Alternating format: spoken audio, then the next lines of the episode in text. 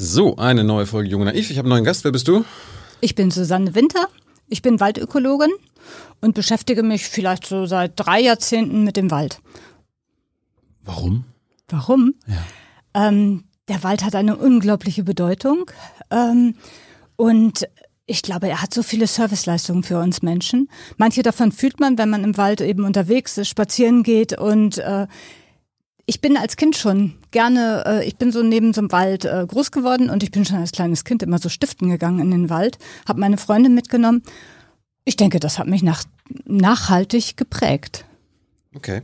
Bevor wir anfangen, kurzer Veranstaltungshinweis. Wir machen am 16. August im Berliner Basecamp unsere, unser erstes Live-Event seit, seit dem Ausbruch der Pandemie. Wir werden über die massive Ungleichheit in Deutschland und Europa reden, sowie ewiges Wachstum, ewiges Wirtschaftswachstum. Mit dabei sein wird Martina Linatas, sie ist Ungleichheitsexpertin. Äh, Achim Truger ist Wirtschaftsweiser. Äh, Silja Graupe, eine äh, plurale Ökonomin, war zuletzt gerade bei Jung Naiv, sowie Maurice Höfgen, kennt ihr ja vom Wirtschaftsbriefing hier bei Jung Naiv und Hans und ich werden moderieren. Ihr könnt dabei sein, 18 Uhr am 16. August im Basecamp Berlin. Wir werden dazu die Tage nochmal ein bisschen mehr Informationen geben.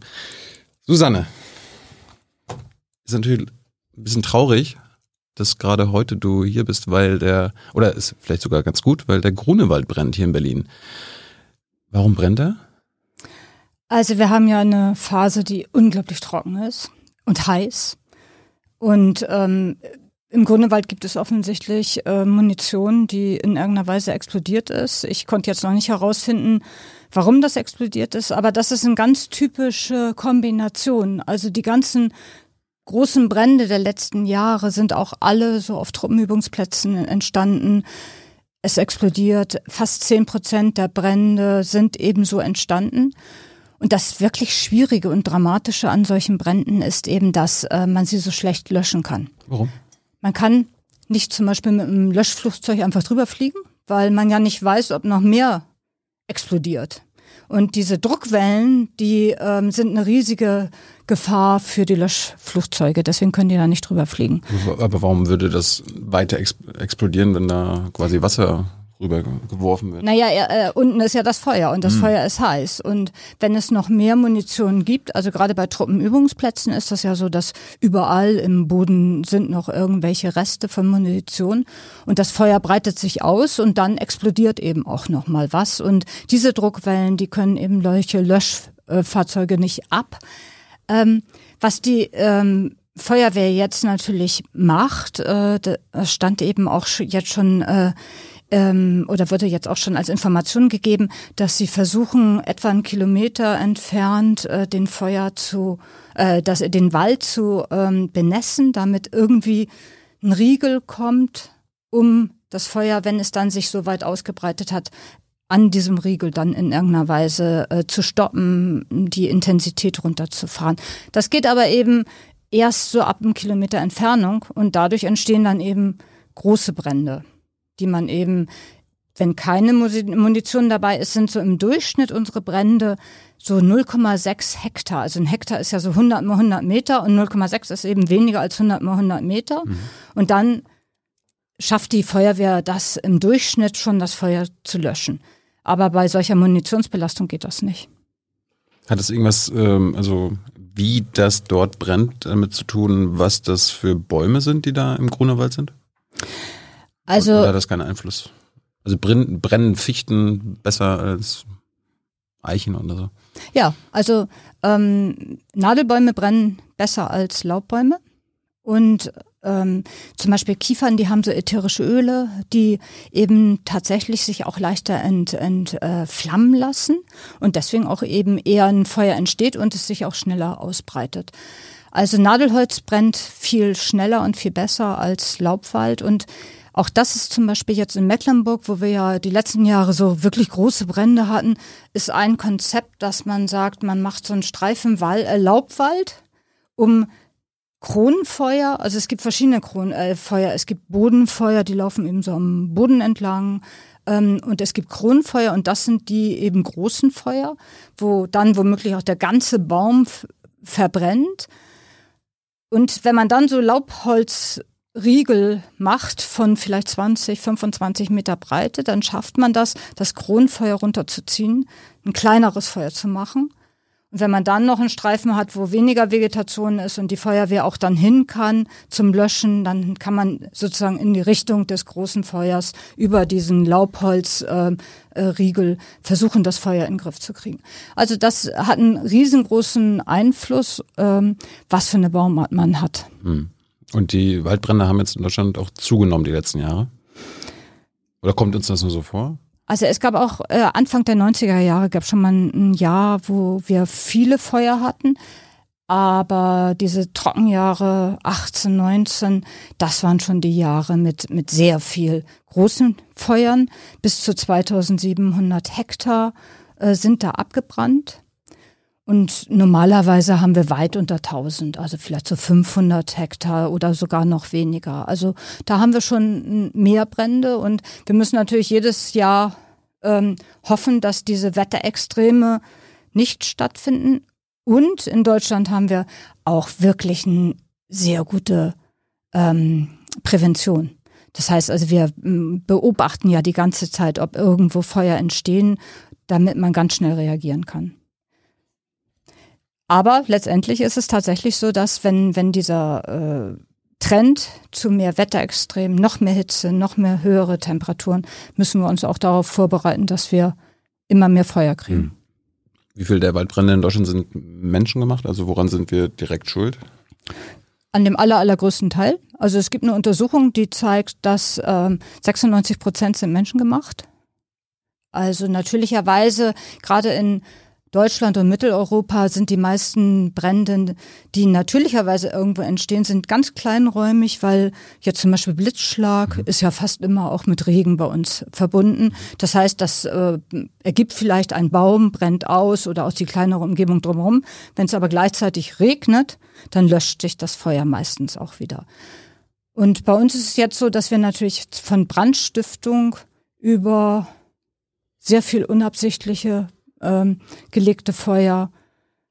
Durch, ähm, durch, Grillen oder ja, zum, also das, eine Kippe aus dem Auto schmeißen? Genau, also man kann äh, beim Campen passiert schon allerhand was. Ähm, man kann eine Kippe aus dem Fenster schmeißen, man kann aber auch ähm, in der Landwirtschaft so Reste zum Beispiel mal verbrennen ähm, hm. und plötzlich äh, äh, wird das Feuer größer. Also eigentlich jede Form von heißem Motor der in irgendeiner Weise mit trockenem Gras zusammenkommt, äh, kann eben zu einem Feuer führen. Also es gibt ganz viele Möglichkeiten, aber auch zum Beispiel ähm, äh, Stromleitung und Eisenbahnleitung. Stromleitung? Die, ja, die können auch Funken machen. Nicht nur bei uns, sondern in ähm, USA, in mhm. Kalifornien ist ja die Stadt Paradise mal abgebrannt und diese Stadt ist ähm, deswegen abgebrannt, weil die Stromleitung bei so ganz heißen Temperaturen, ganz großer Trockenheit und starkem Wind dann Funken geworfen haben und äh, dann hat sich das Feuer eben rasant ausgebreitet. Und auch solche Anlässe gibt es bei uns. Das ist so etwas weniger als 10 Prozent, ähm, dass solche Feuer entstehen. Hi, Tyler hier, Producer von Jung und Naiv. Ohne euch gibt's uns nicht. Jeder Euro zählt und ab 20 landet ihr als Produzenten im Abspann auf YouTube. Weiter geht's. Ich habe gerade überlegt, ob man so eine E-Auto-Pflicht im Wald einführen sollte. Ne? Du meinst ja gerade heiße Motoren und so.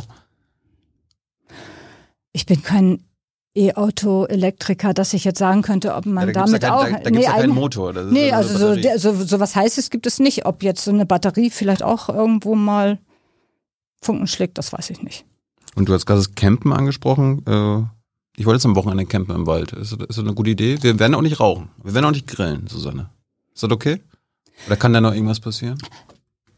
Also erstens mal sollte man gucken, wie ist die Warnbrandstufe. Wenn die Warnbrandstufe niedriger, also ab vier, darf man überhaupt kein Feuer mehr machen. Mhm. Ähm, wenn die Warnbrandstufe ähm, zwei ist, dann kann man mit einer gewissen Entfernung vom Wald, aber nicht im Wald, mhm. kann man ein Feuer machen. Ein kleines, ein ganz kleines nur. Aber um ehrlich zu sein, bei den Zuständen, die wir gerade haben, würde ich das einfach lassen. Also Vorsorge, Prävention, Vernunft ist, glaube ich, hier wirklich mehr wert als das kleine äh, Erlebnis, äh, dann Feuer zu machen. ähm, lieber nicht. Okay, falls ihr Fragen habt an Susanne, gebt sie Hans mit in den Chat. Er kommt am Ende und äh, stellt sie äh, stellt sie dir. Ähm, fangen wir mal an. Äh, was ich mir jetzt allererstes gefragt habe, was du mir mal bitte erklären sollst. Was ist der Unterschied zwischen einem Wald und einem Forst? Du bist ja Forstwissenschaftlerin. Ja, und Waldökologin. Ja. Genau. Ja, also das ist eine Trennung, die äh, ich ganz prima finde, dass wir so zwei Worte haben. Global gibt's das nicht, da gibt's Forest und das war's. Ähm, also Die Deutschen haben wieder zwei Wörter. ja, wir haben zwei Wörter, genau. Und zwar ähm, wird ganz häufig der Wald eben als der natürlichere Ausgestaltung von Wald, der natürliche Wald zum Beispiel mit den Arten, die natürlicherweise da vorkommen, eine, eine, äh, eine, eine stru größere Strukturiertheit haben, also äh, junge Bäume, alte Bäume, Totholz da drin. Ähm, das, das ist dann ein Wald und ein Forst ist eben etwas, was wir gepflanzt haben, dann häufig nur eine Baumart haben, eben nur Kiefern, nur Fichten. Also menschengemachter Wald dann. Naja, die, äh, fast aller Wald ist ja äh, menschengemacht. Auch Naturverjüngung initiieren wir ja. Das heißt also, das mit menschengemacht und nicht menschengemacht kommen wir da nicht weiter, sondern wir müssen gucken, wie, ähm, wie naturnah an dem, was vielleicht die Natur uns bieten würde, ist dieser Wald, den wir ja überwiegend in Deutschland haben wir ja über 95 Prozent bewirtschafteten Wald.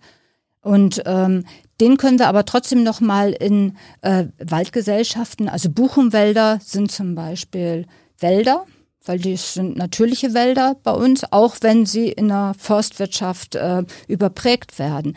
So ein Kiefernwald, wo er eigentlich gar nicht hingehört, oder so ein Fichtenwald, den bezeichne ich immer als Forst. Aha. So. Warum, warum nennen wir das denn nicht einen Kieferforst? Einen Buchenforst? Man kann auch Buchenforste, also das gibt es auch. Also wenn die auch sehr in Reihe und Glied sind ähm, und ein alter, dann würde ich das auch Buchenforst nennen. Aber ein schöner alter Buchenwald, äh, der eben ähm, eine Vielfalt hat, Totholz hat, eine Naturnähe aufweist dadurch, den würde ich immer Wald als Also- Wald bezeichnen. Das, ich merke mir jetzt, wenn ich irgendwo äh, an einem Ort bin, wo viele Bäume stehen und die Bäume sind aber alle so in einer Linie gepflanzt, dann bin ich in einem Forst. Ja, ganz so einfach ist das ja noch nicht. Also du könntest auch ähm, an einer Baumreihe an der Straße stehen, du könntest ist in eine einer Allee stehen. Du, ähm, äh, wenn aber ganz viele Reihen da sind. Ähm, man sagt ja immer, ein Wald muss ungefähr einen halben Hektar groß sein, also 50 mal 100 Meter. Dann sagt man Forst oder Wald. Das vermischt sich ja auch Davor? in Deutsch. So, davor ist das kein Wald. Ist das ein Feldgehölz? Ist das eine Baumreihe? Ist ja. das eine Baumgruppe? Aber kein Wald und auch kein Forst. Okay. W wann hast du dich eigentlich damit äh, angefangen auseinanderzusetzen? Also wenn, als, als Kind, so hobbymäßig, klar. Aber wann, wann hast du dich da mal intensiv mit beschäftigt? In der Schule schon? Nee, in der Schule gab es da eigentlich zum Wald gar nichts bei mir. Echt? Nee. Also unsere Biolehrerin hat uns ständig in den Wald gepackt. Ja, das ist ja schön. Ja. Ja, das, das ist leider bei mir nicht der Fall gewesen. Wir waren, wir waren, äh, oder vielleicht kann ich mich nicht erinnern. Auf jeden Fall waren wir, glaube ich, nicht im Wald. Ähm, Ich habe mich wirklich angefangen, äh, mit dem Wald zu beschäftigen, als ich mich entschlossen habe, das zu studieren. Davor nicht so? Ich habe mal ein Praktikum davor gemacht, um sicher zu sein, dass ich das wirklich studieren will. Ähm, ein Waldpraktikum oder was? ja, genau. Beim. Revierförster Ah ja. in Niedersachsen und äh, der hat mich einen Monat lang mitgenommen und hat auf alle meine Fragen geantwortet und äh, danach habe ich gedacht, ja, das ist es, das will ich machen. Gab es da einen Aha-Effekt oder sowas? Wo du sagst so, wow, das ist es, das will ich jetzt. Ich glaube, der Aha-Effekt ist so ein, so ein bisschen die, ähm, dieses Erlebnis eher aus der Kindheit. Weil so ein, so ein Wald, wenn man so ganz klein ist, erscheint er ja riesengroß. Und dann ähm, ist mir der Wald sehr nahe ge äh, gekommen. Das heißt also irgendwie, wir haben da gespielt, wir äh, sind da drin, ja so, die Seele verschwindet so im Wald. So. Und das finde ich immer noch so. Man kann sich im Wald wunderbar erholen, man kann ähm, über den Wald äh, wunderbar nachdenken, wenn man spazieren geht. Ähm, ja, da, das ist, glaube ich, für mich das Entscheidende. Ein Aha-Erlebnis ähm, ist vielleicht ein bisschen, dass ich Praktikum gemacht habe in einem ähm, Betrieb, der gleichzeitig in einem Naturschutzgebiet war. Das heißt, die haben sich das immer auch ein bisschen von der ökologischen Seite schon angeguckt. Hm. Und das hat mich sofort und von Anfang an und bis jetzt äh, fasziniert, eben nicht nur, nicht nur die wirtschaftliche Seite sich anzugucken, sondern eben wirklich diese Waldökologie. Was braucht ein Wald, damit er stabil ist? Wie äh, kann man ihn behandeln? Wie wächst er eigentlich natürlich? Also so ganz viele Fragen drumherum. Wie macht der Wald das eigentlich, dass er ein Wald ist? Und das hat mich eigentlich, äh, glaube ich, so vorangetrieben, auch meine Neugier. Hm. Was wolltest du als Kind werden? So in der Jugend, hattest du da Vorstellungen? Ich wollte, früher wollte ich gerne mal ans Theater. Aha. Und das äh, hat sich aber dann mit dem Studium erledigt. Was haben deine Eltern gesagt, als du gesagt hast, du willst dich ja, mit dem Wald beschäftigen? Das war in Ordnung. Ja? Ja, klar. Hatten die keine, keine Berufswünsche für ihre Tochter oder so?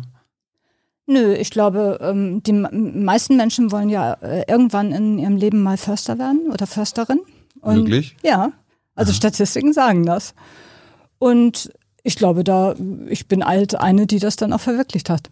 Was waren deine Eltern oder was haben, was haben die gemacht? Die waren nicht offenbar nicht im Wald nee, tätig. Nee, nee, nee, nee. Mein, mein Vater ähm, hat im Hamburger Hafen gearbeitet. Mhm. Meine Mutter ist äh, Sachbearbeiterin gewesen. Und kommst, kommst du eigentlich auch vom Land oder bist du eine Städterin? Ich komme vom Land. Das hat eben ne, der Wald neben mir. Ja. War jetzt kein Stadtwald, sondern tatsächlich äh, auf dem Land ein, ein Wald. Woher, ne? Wo kommst du her? Ich komme aus Niedersachsen, ähm, aus der Nähe von Buchholz in der Nordheide. Mhm. Und das war ein kleines, also mal sagen wir, ein mäßig großes Dorf mit 800 Einwohnern, als ich klein war. Inzwischen sind es 8000, also es ist mächtig gewachsen, das Dorf. Und Insofern bin ich, glaube ich, also ich komme aus einem Haushalt, der jetzt auch kein akademischer Haushalt war, sondern eben so ein Arbeiterhaushalt und dann diese ja, Nähe zur Natur hat es dann, glaube ich, gebracht. Steht der Wald noch neben deinem Dörfchen? Ja, den gibt's immer noch. Ist der gewachsen oder kleiner geworden? Der ist äh, gewachsen. Die, ähm, der Randstreifen ist auch ein Kiefernwald. Der ist irgendwie wenig gewachsen. Ähm, dahinter gibt es so Eichenwälder und äh, rein gefühlt, ich habe es nicht gemessen, sind die stärker gewachsen. Hast du einen Lieblingswald in Deutschland? Ja, ich habe äh, Buchenwälder äh, am liebsten und zwar ganz viele Buchenwälder in Brandenburg. Ich bin überhaupt so ein Fan für Buchenwälder. Warum? Und äh, Buchenwälder sind die natürliche, überwiegend natürliche Vegetation äh, in Deutschland. Also hm. wenn man jetzt mal so anguckt, wie was wäre ohne die Menschen, ähm, wenn man das überhaupt kann, weil das ist ja gemeinsam entwickelt. Aber trotz alledem wissen wir, dass ähm, wir ja ungefähr 95 Prozent Wald in Deutschland hätten. Und davon wären ungefähr 90 Prozent ähm, Laubwald, also eben Buchenwald, Eichenwald, ähm, Eichenhain-Buchenwälder. Und ähm, zwei Drittel von Deutschland wären eben Buchenwaldgesellschaften. Und ich habe mich auch mit Buchenwäldern in meiner Doktorarbeit beschäftigt und habe eben sehr genau hingeguckt und war in vielen brandenburgischen Buchenwäldern und ich glaube, da sind die mir sehr nahe gekommen. Ähm, wobei die aber auch nicht nur in Brandenburg sein müssen. Ich war jetzt gerade in Kroatien im, im Urlaub und da gibt es unglaublich tolle, direkt an, an ähm, am Mittelmeer, große Gebirgszüge, alles mit Laubwald, alles Buchenwald, ganz vielfältigen Wald. Ja, und das ist auch jetzt mein nächster Favorit außerhalb von Deutschland. Ist äh, Buche gleich Buche? Also steht äh, hier in Deutschland dieselbe Buche wie in Kroatien? Oder gibt es da noch unterschiedliche Arten und so weiter? Zwischen hier und Kroatien ist die gleiche. Ja, das ist alles Fagus silvatica, heißt die auf äh, wissenschaftlich. Und das ist alles die gleiche. Ähm, dann, ja, im Iran, da gibt es eine orientalische Buche. Mhm. Da gibt's eine weitere Art, aber ganz großräumig hier in Deutschland, Mitteleuropa, ähm, von den Pyrenäen bis äh, zur Ostgrenze Bielowieża, da gibt's dann keine Buchen mehr in, in Polen im Nationalpark. Ähm, das ist alles äh, Fagus silvatica. Hm. Bei, bei Tieren spricht man ja irgendwie keine Ahnung, glaube ich, bei einem Waschbär, das sind so Eindringlinge in unsere äh, natürlichen, in die natürliche Tierwelt, weil die eigentlich gar nicht hier leben würden oder sollten. Gibt es das auch bei Bäumen in Wäldern? Also, dass wir irgendwelche Sachen mit den Jahrhunderten oder Jahrzehnten gepflanzt haben, die jetzt, die normalerweise gar nicht hier stehen würden? Ja, das gibt es auch. Ich habe sogar eine mitgebracht, aber äh, solche, ich kann ja vielleicht mal zeigen, weil wir ja gerade jetzt so viel über Buche gesprochen haben. Ähm, das ist ein Buchenzweig Und wir haben ja auch viele Hörer und Hörerinnen, die einfach das als Podcast hören, also vielleicht ein bisschen auch erklären.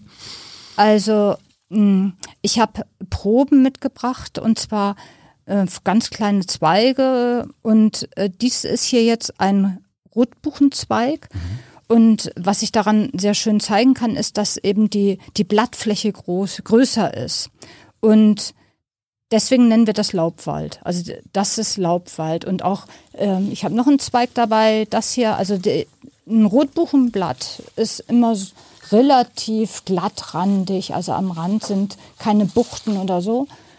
Und das zweite, Vielleicht kann man es sehen, aber wenn man es eben beschreibt, ich habe jetzt einen anderen Zweig in der Hand, ähm, da sind schon die ähm, Eicheln da dran, das heißt also, das ist eine Eiche, aber das kann man auch an einem Blatt erkennen. Hier sieht man auch eine Blattfläche, die so ausgebreitet ist, aber die hat so, so ganz starke Buchten und äh, damit haben wir eben hier jetzt eine Eiche vor uns.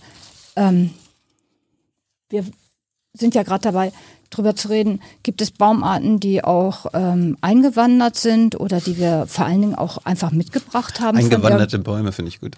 Ja, die wandern ja schon ein. Also die Samen können sich ja so. ausbreiten. Und insofern gibt es natürlich auch Baumarten, die zum Beispiel aus äh, äh dem mediterranen Gebiet äh, sich weiter ausbreiten. Ähm, das geht, aber viele haben wir auch einfach äh, mitgebracht und dann, dann einfach gepflanzt, häufig auch in botanische Gärten und eher später in, in den Wald. Aber das hier ist auch ein Laubblatt. Also jetzt habe ich noch so einen kleinen Zweig vor mir. Mhm. Und dieses Blatt ist, also dieses ganz lange ist hier ein Blatt und das sind Fiederblättchen. Das heißt, das Blatt ist total unterteilt. Man denkt also, das wäre ein Blatt, aber das ist nur so ein Fiederblättchen. Insgesamt ist das ein Blatt. Ähm, sieht ein bisschen schlaff aus. Das ist das, was mit unseren Bäumen draußen ja im Moment auch häufig passiert hat, also gerade zu wenig Wasser. Das ist eine Rubinie. Und Rubinien ähm, haben dann noch Dornen, das sieht man hier. Also da kann man sich ordentlich ähm, äh, wehtun, ganz viele Dornen. Rubinien kommen aus Nordamerika. Und die breiten sich bei uns vor allen Dingen auf Standorten aus, die sehr sandig sind, nährstoffarm ähm, die können aber trotzdem da gut wachsen, weil sie so äh, Knöllchen in den, an den Wurzeln haben und damit äh, sammeln die Stickstoff und kommen dann eben ganz gut klar damit. Das hat aber den Nachteil, äh, gerade wenn man äh, Steppenrasen zum Beispiel hat. Äh, in Brandenburg gibt es sehr viele Steppenrasen, so Hügel, wo wirklich eine ganz große Vielfalt ist und da wandert die, äh, die Robinie schnell ein und überwuchert das alles und das macht dann ein Problem. Das ist die eine. Die andere Baumart, die äh, auch hier in den Berliner Forsten unglaublich viel Ärger gemacht hat und auch immer noch Ärger macht, ist die spätblühende Traubenkirsche. Ähm, die kommt auch aus Nordamerika. Und die spätblühende Traubenkirsche. Warum macht die Ärger? Äh, die ist noch viel wüchsiger als die Robinie. Die ähm, breitet sich im, unter der Krone der anderen Bäume, vor allen Dingen eben von Kiefern, da Kieferwälder sind so ein bisschen heller als hier zum Beispiel Buchenwälder. Da ist es dunkler darunter. Und diese spätblühende Traubenkirsche, die breitet sich rasant darunter aus, ist ein bisschen wie so ein Busch, der sich überall hin bewegt. Und da kann man eben dann die, ähm, zum Beispiel einen Waldumbau hin zu, ob man nur Eiche oder Buche oder andere Baumarten da gerne ähm, haben möchte, äh, das kriegt man ganz schwer hin, weil die das ganz dicht macht, ausdunkelt und eine hohe Konkurrenz ist zu anderen Baumarten, die vielleicht darunter aufkommen könnten. Man hat das versucht, mit vielen, vielen Millionen diese äh, spätblühende Traubenkirsche irgendwie wieder wegzukriegen. Das kriegt, aber, kriegt man aber nicht hin. Das heißt also, letztendlich lässt man sie jetzt doch überwiegend wachsen. Und äh, Buchen, Buchen sind schattenerträglich, wenn sie klein sind. Und dann wachsen die doch langsam durch dieses Gestrüpp der spätblühenden Traubenkirsche durch und setzen dich irgendwann mal durch. Hm. So, also insofern der natürliche Prozess, das dauert nur sehr lange, ähm, bis, bis sich dann tatsächlich äh, eine Buche da auch dann wieder ähm, durchgewachsen hat, sagen wir es mal so. Okay, das waren jetzt die migrierenden mhm. Bäume. Gibt es Baumarten, die ausgestorben sind, die vielleicht früher hier in Deutschland gewachsen sind, die wir nicht mehr haben? Naja, es, es gab natürlich viele Zeiten äh, von den Dinosauriern bis heute, wo, wo viele ähm, Arten natürlich auch, auch verschwunden sind. Aber am wichtigsten ist eigentlich, dass heute unsere Schwarzpappel kurz vorm Aussterben immer ist. Schwarzpappeln, die äh, kommen in Auenwäldern vor. Und die Auenwälder sind bei uns ja durch Begradigung, ähm, Eindeichen und so weiter sind die, also Auenwälder sind äh, an größeren Flüssen immer in diesen Überschwemmungsbereichen. Mhm. Ähm, normalerweise ist es ja so mit der Schneeschmelze oder wenn wir mal Starkregenfälle, äh, seltener als jetzt hatten, dann sind diese ähm, Flüsse eben über ihr Bett, Flussbett hinausgegangen und in diesen Überschwemmungsbereichen haben wir die Hartholzaue und die Weichholzaue. Und in diesen Auenwäldern ähm, gab es früher äh, Schwarzpappeln und die gibt es eben nur noch an ganz wenigen Stellen jetzt. Warum pflanzen wir die jetzt nicht? Na, weil wir das, den Lebensraum gar nicht mehr haben. Wir haben ja, so. ja, wenn wir sozusagen einen, einen Fluss eindeichen und diese Arme, Altarme, die rechts und links ähm, ähm, früher waren, man muss sich vorstellen, so ein Fluss war früher nicht einfach so ein Strom, sondern der meandrierte total. Meandrieren heißt, dass der also Kurven gemacht hat und mal hat er dann einen Shortcut gemacht und dann hatte man einen Altarm und so ein Fluss war eigentlich immer total breit. Mhm. Also so, was weiß ich, 500 Meter oder noch mehr und meandrierte eben immer hin und her. Und in diesen Bereichen waren dann solche Auenwälder. Und diese Freiräume haben wir meistens rechts und links von den äh, Flüssen nicht mehr. Wir pflanzen auch ein paar von diesen Schwarzpappeln, aber letztendlich braucht man natürlich eben auch das, äh, den Lebensraum, damit das dann auch langfristig gut funktioniert. Zurück zu dir. Ähm, du hast in der Forstwirtschaft studiert. Äh, was heißt Forstwirtschaft? Also äh, wenn, wenn du das fertig studiert hast, dann kannst du quasi äh, Wirtschaftsbetrieb aufmachen im Forst oder was? Also es gibt zwei Möglichkeiten, ähm, Forst zu studieren. Du kannst entweder so ähm, das früher hieß das Fachhochschulen ähm, an der Fachhochschule äh, studi Forst studieren und dann zum Beispiel Revierförster werden mhm. oder du kannst an der Uni studieren und dann wirst du eben Forstamtsleiter oder Wissenschaftler oder ähm, oder sowas wie ich ähm, und ähm, ja, mit so einem Forststudium kann man natürlich in alle möglichen Richtungen. Also du kannst natürlich nicht nur einen Forstbetrieb leiten, sondern du kannst auch ähm, in die Holznutzung gehen. Ähm, du kannst äh, internationale Forstwirtschaft damit machen. Du kannst in die Politik damit gehen. Du kannst natürlich ganz viele äh, unterschiedliche Dinge machen. Ähm, gibt's gibt's PolitikerInnen, die Forstwirtschaftler sind? Ja. Ja? Ja. Kennst du einen?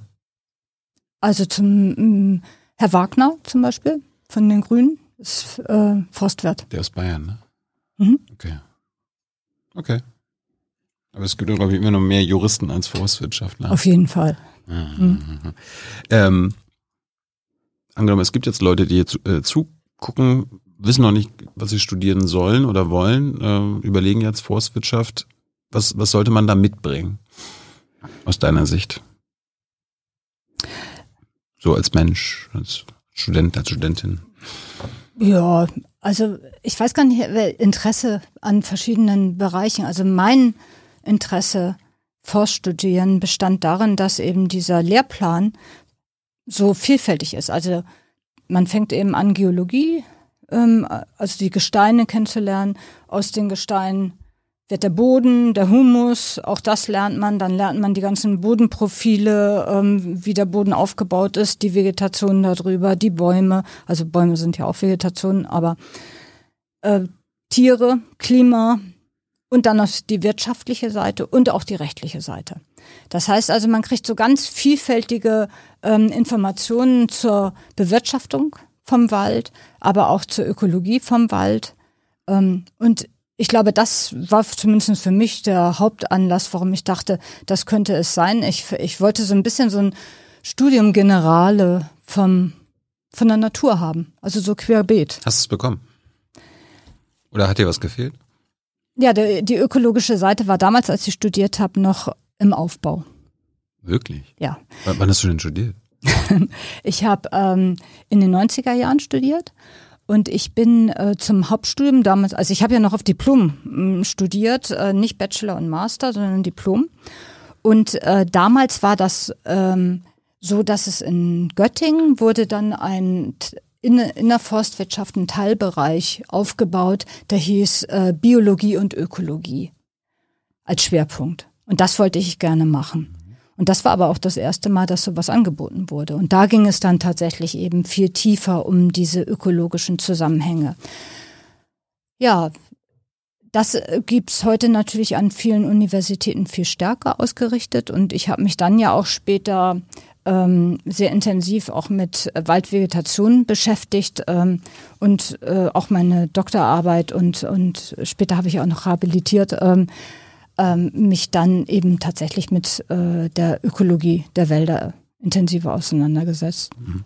Was ich mich gefragt habe, äh, lernt ihr eigentlich beim Studium irgendwas über die Geschichte, also zwischen Mensch und Wald, also seit wann der Mensch quasi den Wald nutzt oder gemerkt hat, wenn wir jetzt hier was anpflanzen, dann haben wir da in 50 Jahren was davon. Äh, habt ihr das gelernt? Kannst du uns was darüber erzählen? Also die Geschichte zwischen Mensch und Wald?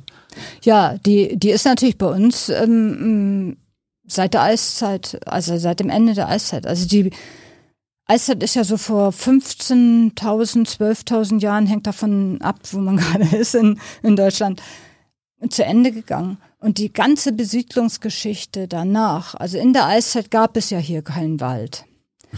Und dann kommt der Wald eben so aus den Refugien, also da, wo er dann während der Eiszeit ähm, noch überlebt hat, hat der Europa Deutschland wieder bewaldet, die einzelnen Arten. Und gleichzeitig ist aber auch die Besiedlung von Europa gelaufen. Das heißt also, die gesamte Wiederbesiedlungsgeschichte von ähm, Deutschland läuft parallel auch mit der Ausbreitung der Menschen.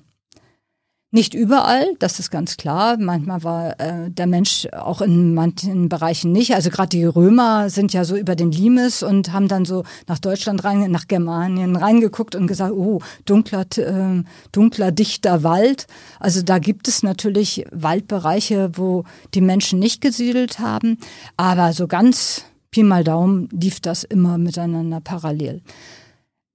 Das ist jetzt aber vielleicht die zu große Geschichte. Die Frage ist ja ein bisschen, ob wir aus der näheren Vergangenheit auch was gelernt haben. Die Nachhaltigkeit ist ja im Wald äh, definiert worden. Also Hans Karl von Karlowitz hat vor 300 Jahren das erste Mal die Nachhaltigkeit definiert für den Wald und gesagt, dass ähm, man niemals mehr nutzen soll, als zuwächst im Jahr zum Beispiel oder in einer bestimmten Periode. Mhm. Und insofern hat das uns ja die letzten 300 Jahre ganz stark geprägt in unserem Verständnis, wie wir eben äh, nachhaltig wirtschaften können. Wir sind jetzt ökologisch natürlich schon ganz woanders. Wir sagen also, diese Definition stimmt nicht, weil wenn man immer alles nutzt, was nachwächst, dann bleibt ja nichts mehr für die Bodenfruchtbarkeit, die der Wald ja selber zum Wachsen braucht. Mhm. Dann bleibt nichts für das Totholz, für die Insekten im Wald und so weiter. Also die Pilze brauchen auch Biomasse. Das heißt also, eine ganz moderne Nachhaltigkeitsdefinition geht davon aus, dass man deutlich weniger, also nur 50 bis 80 Prozent des Zuwachses nutzen kann. Aber der Grundgedanke, ähm, nachhaltig zu wirtschaften, der ist tatsächlich äh, schon in einer langen Tradition jetzt von 300 Jahren. Haben wir jemals nachhaltig den Wald genutzt? Also in den letzten 300 Jahren. Also in der Mengennachhaltigkeit ja. Und das ist ja eine weitere Einschränkung, dass wenn man eben nur den Holzzuwachs anschaut, dann hat man ja nur einen Faktor, dann würde, dann reduziert man das Waldökosystem ja nur auf dieses Holz. Mhm. Und ein Waldökosystem ist ja bedeutend mehr. Also es ist ja nicht nur der Baum, sondern es ist ja, Wald ist ja ein als Ökosystem immer verbunden mit den ganzen Lebewesen, die zu diesem Wald dazugehören. Und global gesehen sind wir da überhaupt nicht nachhaltig. Also wir haben Monitoring beim WWF ähm, Und äh, beim WWF äh, haben wir jetzt seit 1970 verfolgt, wie äh, die Wirbeltiere ähm, zurückgehen in den Populationsstärken. Also wie viele ähm, Individuen sind noch da, von denen die seit Jahrzehnten beobachtet werden. Wirbeltiere sind Rehe und ja, also sind Rehe, Bären, Käfer, Käfer kein Wirbeltier, okay. aber ein Vogel. Okay. Also alles, was eine Wirbelsäule hat. Ähm, und äh, da kann man zeigen, dass global gesehen die Populationsstärke, also die Anzahl dieser Wirbeltiere, um fast 70 Prozent abgenommen hat. Und jetzt muss man noch wissen, dass vier von fünf äh, Arten in irgendeiner Weise mit dem Wald verbunden sind. So, wenn wir solche Rückgänge haben, dann geht es offensichtlich dem Wald nicht gut. Und das wissen wir natürlich auch, dass wir global Waldverlust haben, und zwar ungefähr die Waldfläche Deutschlands jedes Jahr. Ähm, und wir haben auch Qualitätsverluste weltweit. Das heißt, wir gehen gerade auf keinen Fall nachhaltig mit dem Wald um. Wir verlieren ihn, wir degradieren ihn, also schädigen ihn da, wo er noch da ist, nutzen ihn zu stark. Und insofern ähm, sind wir von einer sehr nachhaltigen Bewirtschaftung weit weg. Hm. Wenn, wenn du sagst, jedes Jahr verlieren wir die Waldfläche Deutschlands global, heißt das, wir haben ja in Deutschland ist 30 Prozent der ganzen Fläche Wald. Mhm. Verlieren wir quasi diese 30 Prozent in Deutschland jedes Jahr global oder die Fläche Deutschlands jedes Jahr global? Also wir haben in, in Deutschland etwas mehr als 11 Millionen Hektar Wald. Mhm. Das ist ein Drittel. Mhm. Und diese Fläche, also die Waldfläche von okay. Deutschland, die verlieren wir ungefähr weltweit jedes Jahr. Verlieren wir Waldfläche in Deutschland jährlich? Nein. Das ist doch gut. Genau, das ist gut. Also die, wir haben so eine Bundeswaldinventur. Das läuft alle zehn Jahre. Und die Bundeswaldinventur von 2002 bis 2012, die nächste kommt jetzt 22, die läuft gerade. Ähm, das ist der Waldzensus oder was? Ja, sowas in. Genau, da werden ganz viele Parameter aufgenommen. Ähm, und da hat man festgestellt, dass die Waldfläche, man nennt das konstant, obwohl sie leicht mehr wird. Also so 50.000 Hektar ähm, hat man festgestellt, waren von 2002 bis 2012 äh, dazugekommen.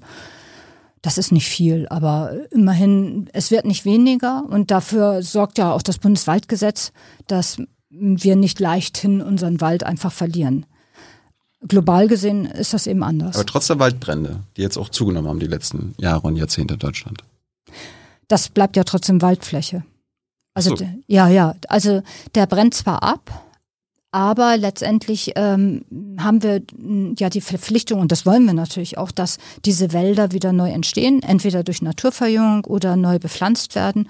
Und diese Fläche bleibt Wald, ähm, weil sie sich eben sehr schnell äh, dann auch wieder bewalden kann ist es aus irgendeiner, aus irgendeinem Grund auch nützlich für den Wald, wenn er mal abbrennt?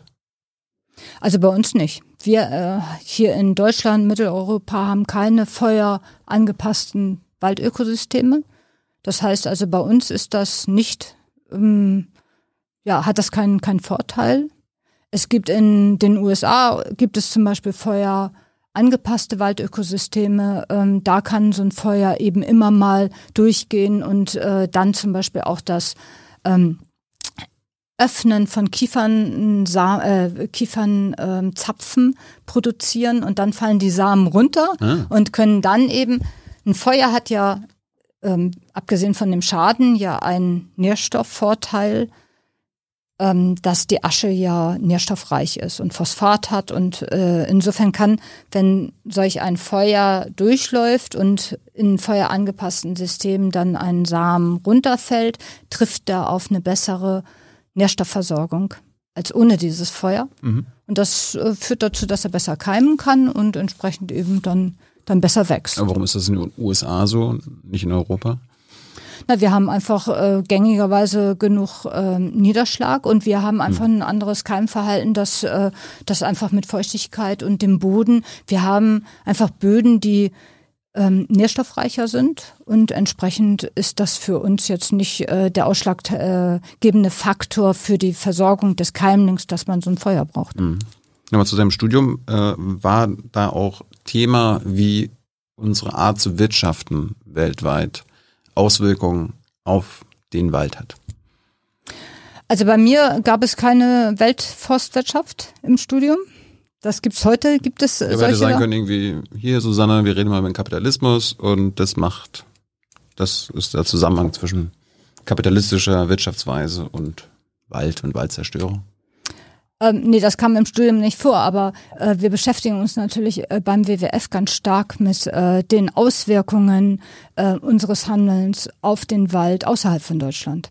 Also wir haben eine Studie gemacht, die ähm, da haben wir uns angeguckt, wie, wie viel Entwaldung produzieren wir durch unseren Konsum in Euro in den EU-Ländern. Und da haben wir festgestellt, also wir sind Weltranglisten Zweiter äh, in der Entwaldung, äh, und zwar nach China. Und äh, also die EU und innerhalb der EU ist es Deutschland an Platz eins. Yes. Also wir haben einen relativ intensiven Entwaldungsfußabdruck ähm, außerhalb.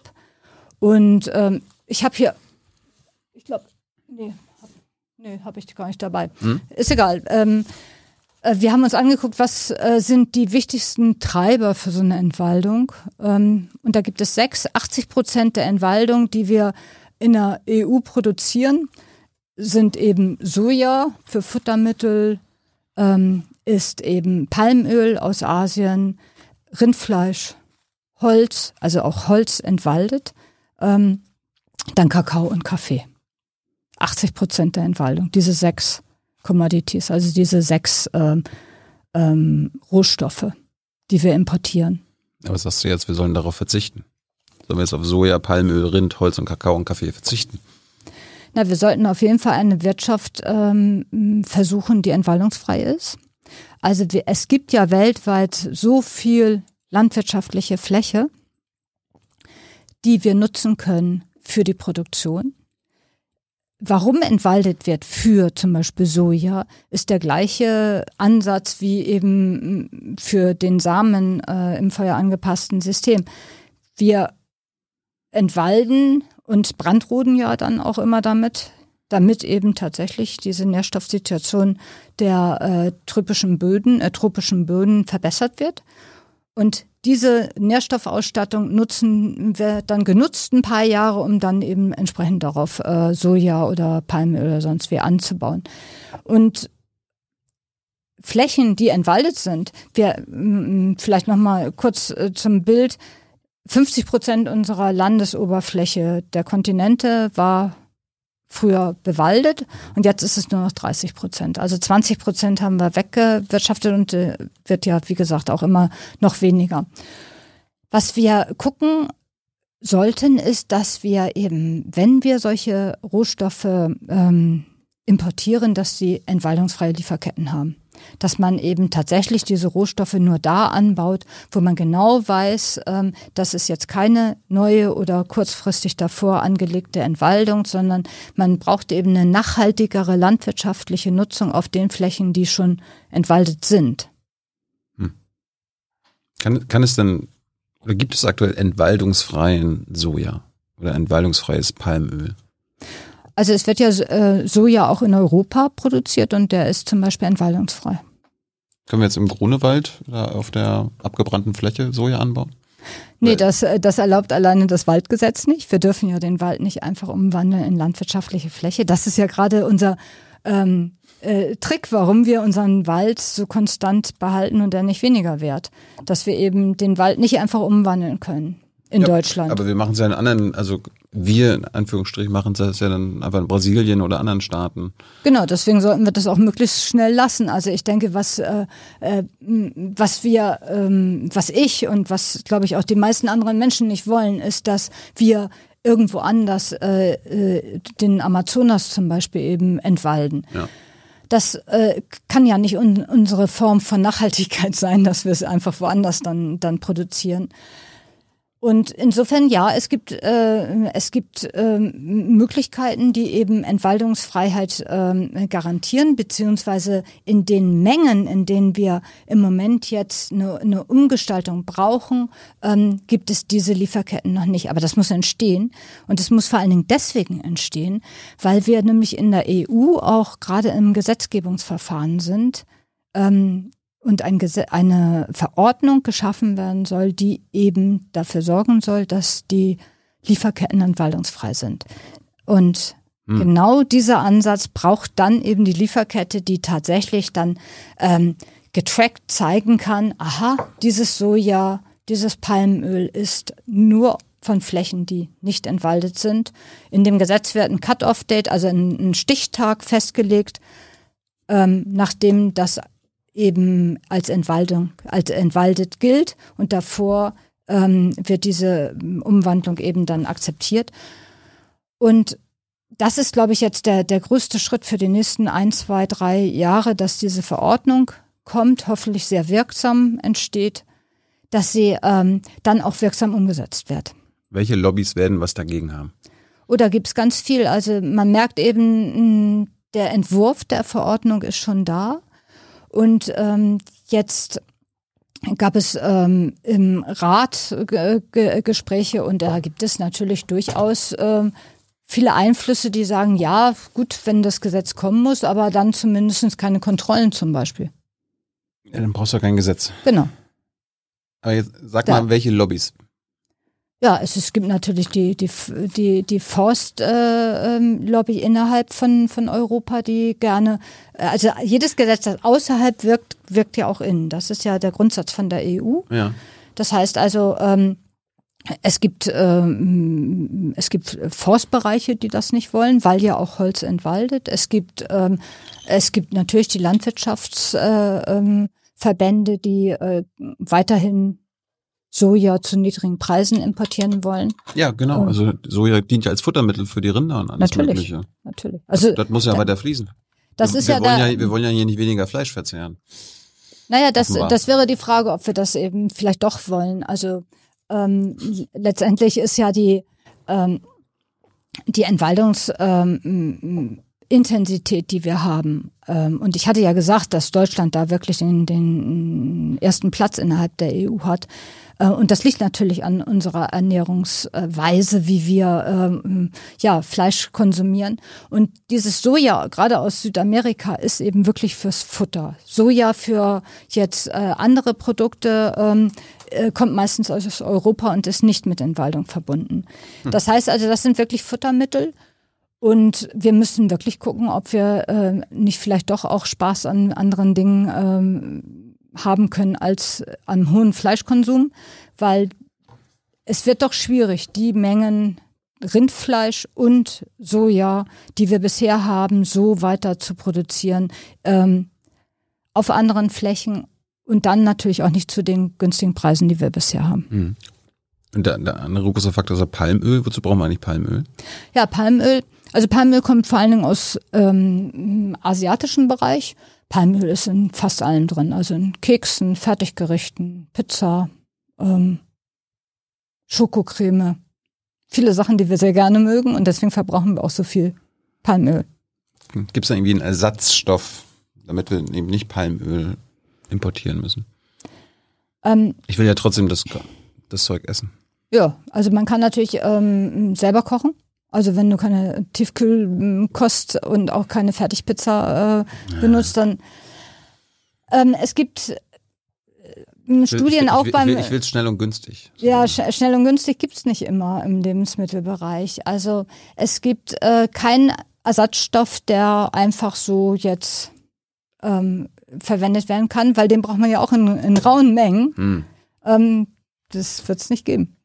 Und sollte ich, ich meine, du hast gesagt 5% äh, Kaffee, 6% Kakao äh, sind bei der Zerstörung der Tropenwälder verantwortlich. Wäre es jetzt schlau oder nachhaltig, dass ich keinen Kakao und keinen Kaffee mehr konsumiere? Ich denke, dass ähm, klar, alle diese Sachen können wir weniger konsumieren. Das ist sicherlich immer ein guter Ansatz. Aber letztendlich muss man auch ganz klar sagen, ähm, wir können mit äh, der Kombination von Wirtschaftssystemen, das heißt Agroforestry, also dass wir ähm, Bäume, zum Beispiel Kakaobäume, Kaffeebäume mit anderen äh, landwirtschaftlichen Gütern kombinieren, können wir ähm, viel mehr auch Kakao und Kaffee produzieren, der dann eben nicht eben auf entwaldeten Flächen steht. Mhm. Ich glaube, wir müssen uns mal klar machen, ähm, das ist kein Spiel, sondern wir sind ja von dem Wald, den wir haben, wirklich abhängig.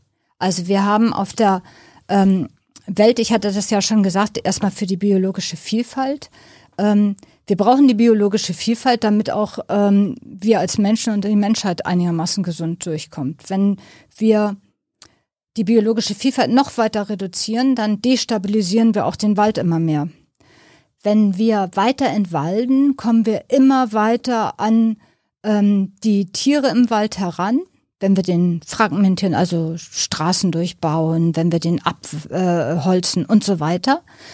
Und was dadurch entsteht, sind äh, viele so ähm, Übersprünge für äh, Zoonosen. Das heißt also Krankheiten, Keime, Bakterien, Viren springen über. Und die Häufigkeit dieser Übersprünge ist immer, äh, findet immer häufiger, schneller statt. Also im Moment sind wir bei so einem Übersprung alle vier Monate. Und manches davon wird dann zur Pandemie und manches eben nicht. Also Gesundheitsvorsorge ist auf jeden Fall den Wald zu erhalten. Und wir, bra wir muss, brauchen. Muss man, muss man Karl Lauterbach sagen. Bitte? Musste ja? man Karl Lauterbach erzählen. Der Gesundheitsminister. Ich denke, äh, der, der weiß das. Äh, davon gehe ich jetzt mal aus, dass der genau weiß, dass äh, der Wald von immenser Bedeutung ist. Und ansonsten hoffe ich einfach, dass er jetzt zuhört. Der Wald, ähm, den brauchen wir tatsächlich, also ja nicht nur für den Sauerstoff, sondern als, auch als Kunststoffspeicher. Wir, Klima haben wir ja noch nicht äh, besprochen, so, aber ich glaube, da, kommen da kommen wir ja wahrscheinlich noch dazu. Den Wald brauchen wir ähm, äh, für die Ökosystemleistung, dass ähm, ähm, ja die Menschheit im Prinzip äh, von diesen Krankheiten ähm, nicht so häufig belästigt wird. Übersprünge wird es immer geben, aber letztendlich äh, haben wir ein Risiko, ein sehr großes ähm, Risiko zu erkranken, wenn wir den Wald weiter ähm, reduzieren. Ähm, wir haben natürlich dann auch Produkte, also in vielen Ländern haben wir Früchte, ähm, die eine viel größere Bedeutung haben als äh, jetzt bei uns äh, hier. Früchte aus dem Wald aber wir haben natürlich auch die Holzprodukte und die können wir natürlich immer weiter. Wir haben also ganz viele Serviceleistungen, die, ja, gehen wir noch mal einen Schritt weiter. Ganz wichtig, der Wasserkreislauf hängt auch vom Wald ab. Und gerade bei unserer Trockenheit, die wir gerade haben, mhm. ähm, ähm, erstmal der Wasserkreislauf zum Beispiel bei äh, vom Amazonas Richtung Sao Paulo, die hatten mal in der Stadt monatelang kein Wasser, weil eben dieser Kreislauf gestört war, dass zu wenig Wasser verdampft ist, dann die Wolken sich nicht mehr ausgebreitet haben und entsprechend dann ähm, Trockenheit, Wassernot und so weiter entsteht. Aber auch in Deutschland ist das so, dass äh, durch den Wald, vor allen Dingen also durch den Wald, durch den Laubwald, Buchen und Eichen, produzieren viel mehr Grundwasser. Und damit haben wir natürlich dann auch eine bessere. Trinkwasserversorgung. Auch hier haben wir Vorteile aus dem Wald. So. Wie, wie, wie produzieren Eichen Grundwasser? Also ähm, ich, ich erzähle es an Buchen, weil das plastischer ist. Okay. Ähm, also erstmal Laubbäume ist es so, dass äh, Laubbäume ja im Winter keine Blätter haben. Mhm. Die lassen sie ja einfach fallen. Und wir haben ja im Winter viele Niederschläge. Das heißt, die, der Regen fällt einfach durch die Krone durch. Mhm. Bei so ein, das ist eine Kiefer. Kiefer haben Nadeln und die sind immer grün, auch im Herbst und Winter. Und äh, ja, deren Krone ist weiterhin grün, benadelt und wenn es dann regnet, dann fällt hier eben ganz viel Niederschlag drauf und verdunstet gleich wieder. Mhm. So, das äh, im Nadelwald be, ähm, äh, kommt einfach gar nicht so viel Wasser auf den Boden, dass überhaupt Wasser dann durch die Bodenvegetation versinken, äh, versickern kann. Mhm. In einem Kiefernwald, der ist meistens auch noch lichter, hat man auch noch eine stärkere Bodenschicht, also mehr Gras und die fängt dann ja auch nochmal äh, Feuchtigkeit und Regen ab. Mhm. In so einem Buchenwald hat man einfach weniger davon und insofern kann das besser äh, versickern. Und dann sickert das so durch den Boden und ab 1,30 Tiefe, sagt man, ist das Grundwasser. Und insofern haben wir durch diese ähm, äh, Buchenwälder eine höhere Grundwasserbildung. Und bei den Buchen, deswegen nehme ich das als Beispiel, kommt noch hinzu, dass die eine sehr glatte Rinde haben und eine Verzweigung, die so ist, dass der Baum selber das Wasser an den Stamm führt und dann läuft das Wasser den Stamm herunter. Und im Prinzip führt das natürlich dazu, dass der Baum erstmal selber mehr Wasser sich selber zuführt und deswegen auch nicht ganz so schnell verdurstet. Ähm, und natürlich dadurch, dass es so konzentriert an einer Stelle dann, dann auftritt, eben auch stärker ver versickert. Ja, insofern. Also der, der, Baum nimmt sich das, was er, was, er, was er braucht und der Rest geht ins Grundwasser. Genau. Und die Bodenvegetation nimmt sich natürlich auch was, was sie braucht. Hm. Äh, ich wollte noch fragen, ab wann gilt ein Wald als entwaldet? Wenn die Bäume weg sind? Nee, eben noch nicht ganz. Also das ist ja genau das, was äh, jetzt der Brand eben, dann ist die Waldfläche immer noch Wald. Mhm. Entwaldet heißt also, richtig entwaldet heißt, dass wenn die Wurzeln der, wechseln. wenn, wenn der Wald in eine andere Nutzung überführt wurde. Also wenn da erst Wald ist und man dann auch noch Feuer legt und Brand rodet und zum Beispiel auch noch die Wurzeln weg hat und dann, ja, im Prinzip dann und, und ich da so Soja anbaue. Soja anbaue, dann eine landwirtschaftliche Fläche daraus gemacht hat, dann ist das entwaldet. In der, Im Monitoring heißt das immer, wenn ähm, die Universität in Maryland ähm, macht immer so ein, so ein äh, Luftbildmonitoring und die sagen, wenn nach sechs Monaten diese Fläche immer noch die machen nur die Tropen und da wächst schnell was nach, mhm. wenn da immer noch nichts ist. Also noch keine Vegetationsbedeckung wieder, von der man ausgehen kann, dass da irgendwie ähm, Bäume wieder da sind. Mhm. Dann sagt man entwaldet. Ähm, ja, alles andere ähm, ist eben so eine Schädigung oder eben Degradation genannt, wenn man eben zwar noch Bäume da sind, aber eben einfach weniger oder das Grunddach einfach lichter wird, dann wird das ja äh, verändert, das System, aber es ist ja noch Wald da. Mhm. Wenn ihr Fragen habt an Susanne, wie gesagt, packt sie Hans in den Chat, kommt am Ende. Äh, zurück zu dir. Ich habe mal geguckt, du hast eine Doktorarbeit geschrieben. Warum hast du überhaupt eine Doktorarbeit geschrieben? Weil ich unglaubliche Lust hatte, mich mit einem Thema ganz lange zu beschäftigen. Und das Thema war, also es ging um die Forstbewirtschaftung auf äh, also zu Biozoonosen, Zoonosen von Tieflandbuchwäldern.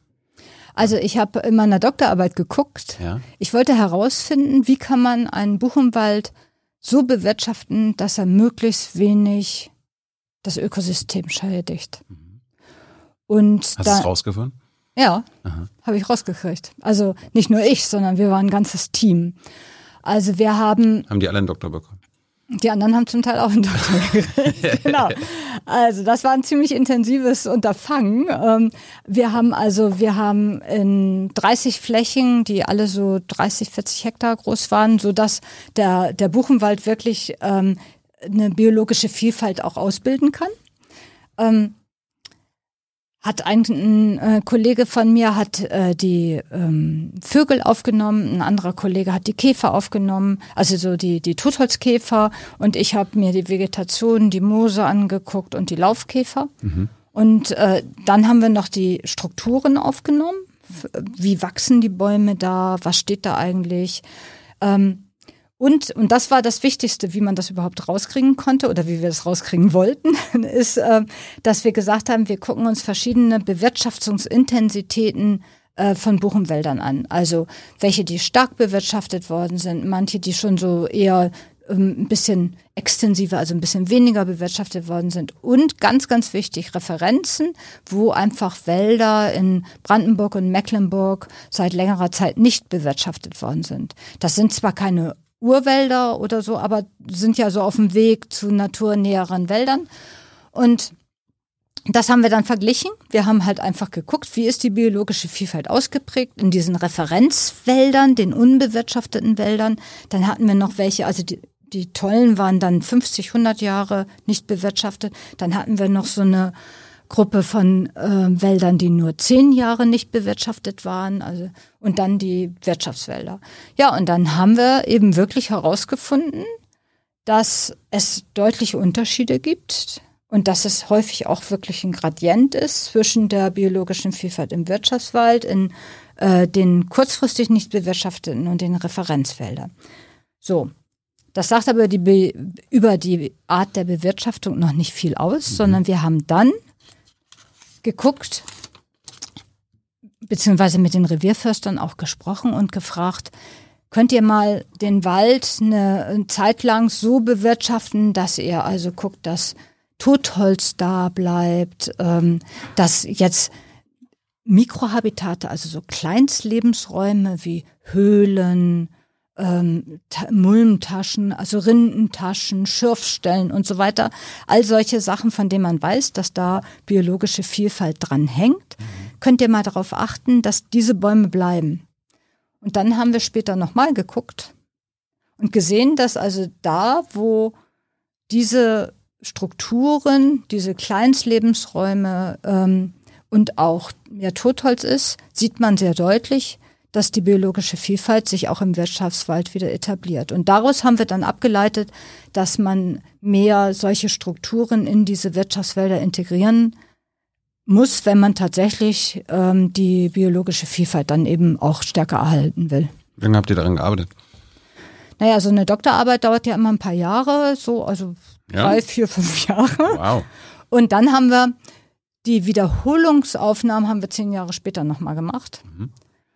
Und haben dann nochmal geguckt, ob man nach zehn Jahren naturnaher Waldbewirtschaftung das auch zeigen kann, dass das wirklich messbar ist, dass ähm, diese Art der Bewirtschaftung wirklich ähm, ökologische Vorteile hat. Und? Ja, man kann es tatsächlich, man kann es messen und man kann es sehen, dass es tatsächlich wirkt.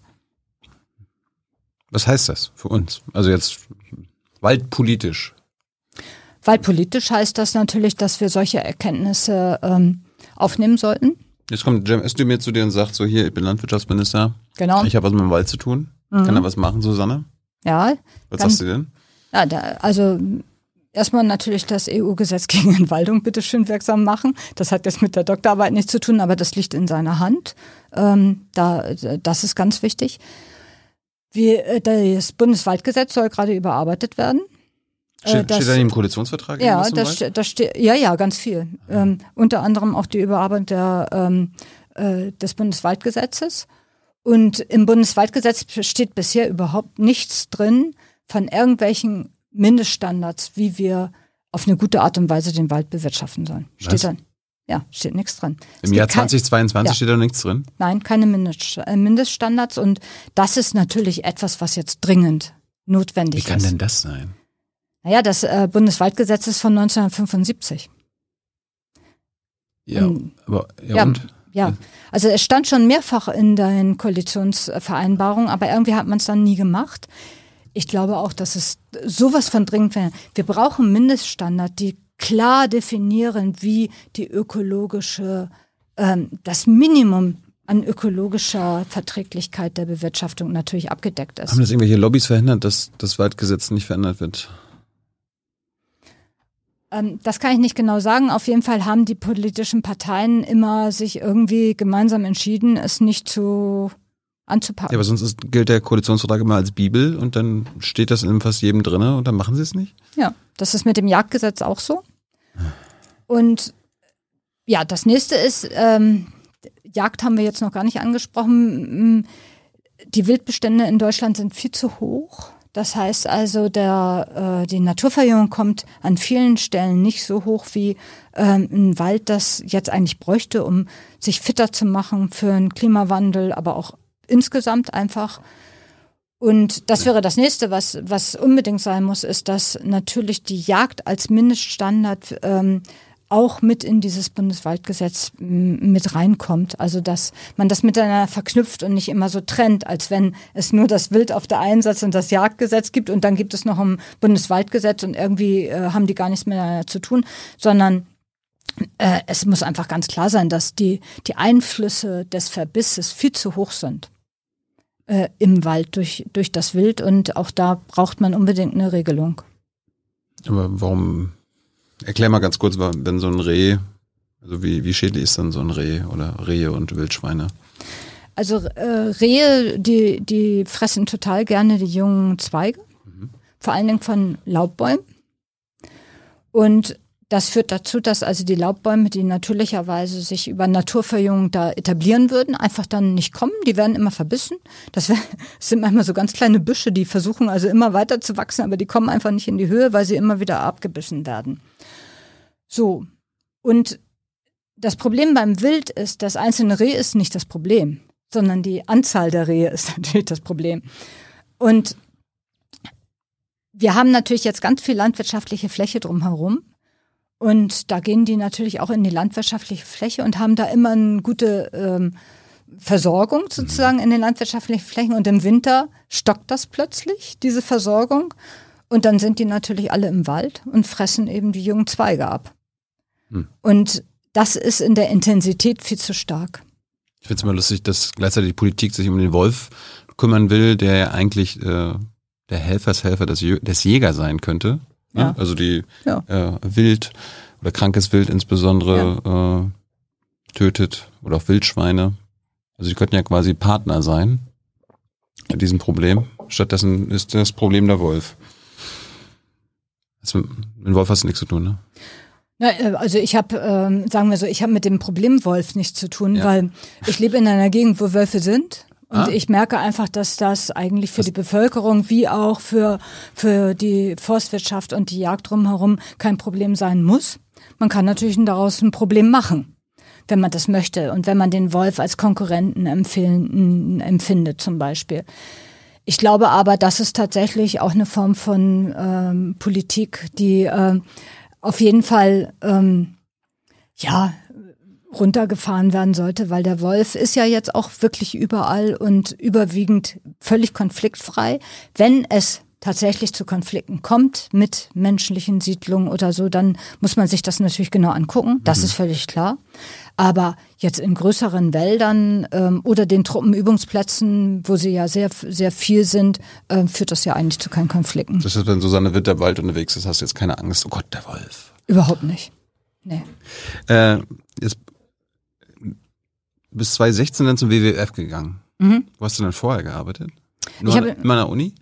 Ja, also ich habe ganz viel, ich habe fast zwei Jahrzehnte an der Uni gearbeitet. Ich habe ganz viel geforscht, weil ich eben so viele Fragen an den Wald hatte. Hast du, hast du unter diese, äh, hast du damals auch schon gelitten? Ich meine, wir haben jetzt ja gerade diese Ich bin Hanna äh, Bewegung, die sich aber über diese Befristung an, an den Universitäten, ähm, also darüber klagen und das verändern wollen, hast du auch darunter gelitten. Also zwei Jahrzehnte hast du immer eine befristete Verträge gehabt.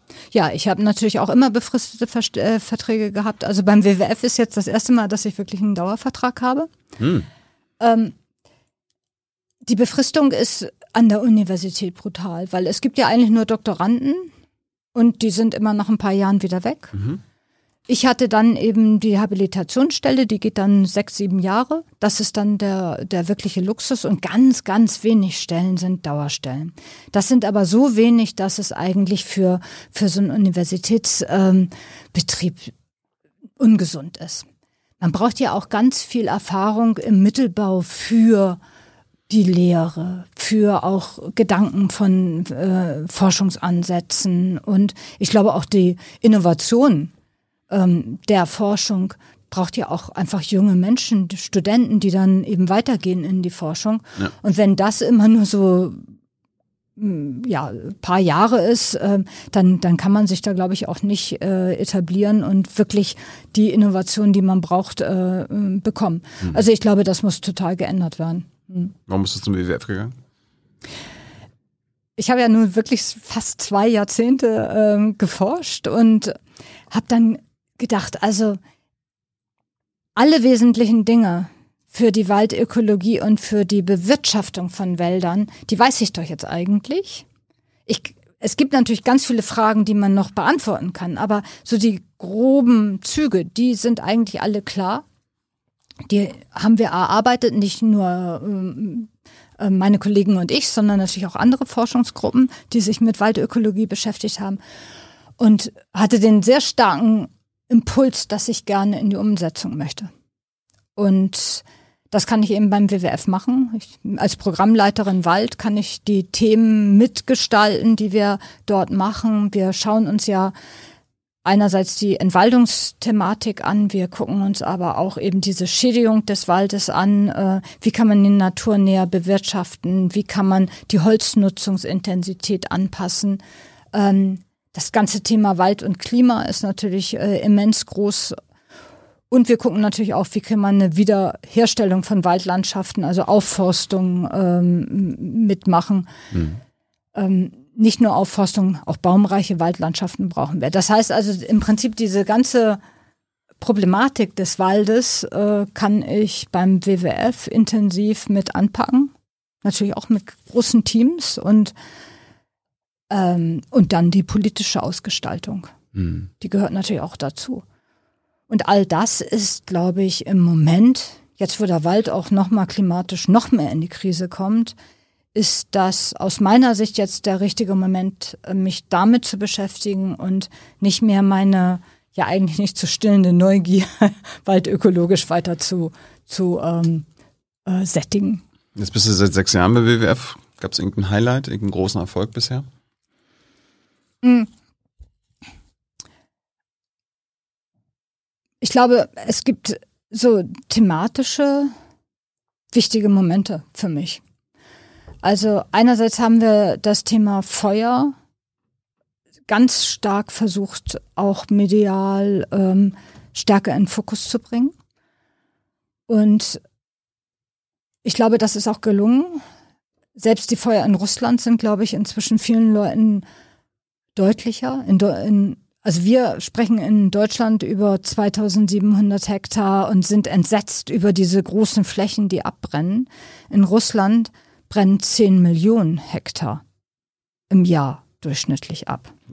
In Sibirien oder was? In Sibirien, in diesen ganzen borealen Wäldern. 10 Millionen. Ja. So, Schwankungsbereich natürlich, yeah. aber viele Millionen Hektar. Und die Waldbrände produzieren und auch die Waldverluste, aber also insgesamt diese Entwaldung und die Feuer produzieren rund 15 Prozent unserer menschlichen Kohlenstoffdioxidfreisetzung. 15 Prozent. Das ist ein gigantischer Bereich. Und das ähm, haben wir zwar noch nicht ähm, politisch im Griff, aber ich glaube, wir sind zumindestens haben ein Bewusstsein bekommen dafür, dass diese Waldbrände sind für unser Klima ja der Teufel, das ist ja ein Teufelskreislauf. Ne? Also wir haben die Brände, wir haben die Hitze durch diese Brände, mhm. wir haben die Kohlenstofffreisetzung durch die Brände. Durch das viele Kohlenstoff verändern wir das Klima und das ist die, ne, das ist der Teufelskreis. Und dann wird es eben noch, noch wärmer. Ich glaube, das, das ist so ein, ein Bereich. Ähm, und das Zweite würde ich jetzt mal, äh, die nahe äh, Vergangenheit ist einem immer am nächsten. Ähm, wir haben jetzt eine Studie rausgebracht, erst Anfang Juli. Die hat, äh, wir haben uns genau angeguckt mit der Universität Kassel zusammen, haben wir uns genau angeguckt, was, ähm, wie viel Holz können wir eigentlich in der ganzen Welt nutzen, um nachhaltig zu sein. Und haben dann dagegen gesetzt, wie viel Holz wird jetzt schon genutzt. Und das ist natürlich schon jetzt schon bedeutend mehr. Gib, das ist gib der, uns mal ein Verhältnis. Also, ja, wir, wir, also haben wir, ja, wir haben ja, es genau. gibt ja immer so die, den Earth Overshoot Day, wo wir irgendwie ja. jetzt schon drei Erden pro Jahr verbrauchen. Wie ist das beim Holz?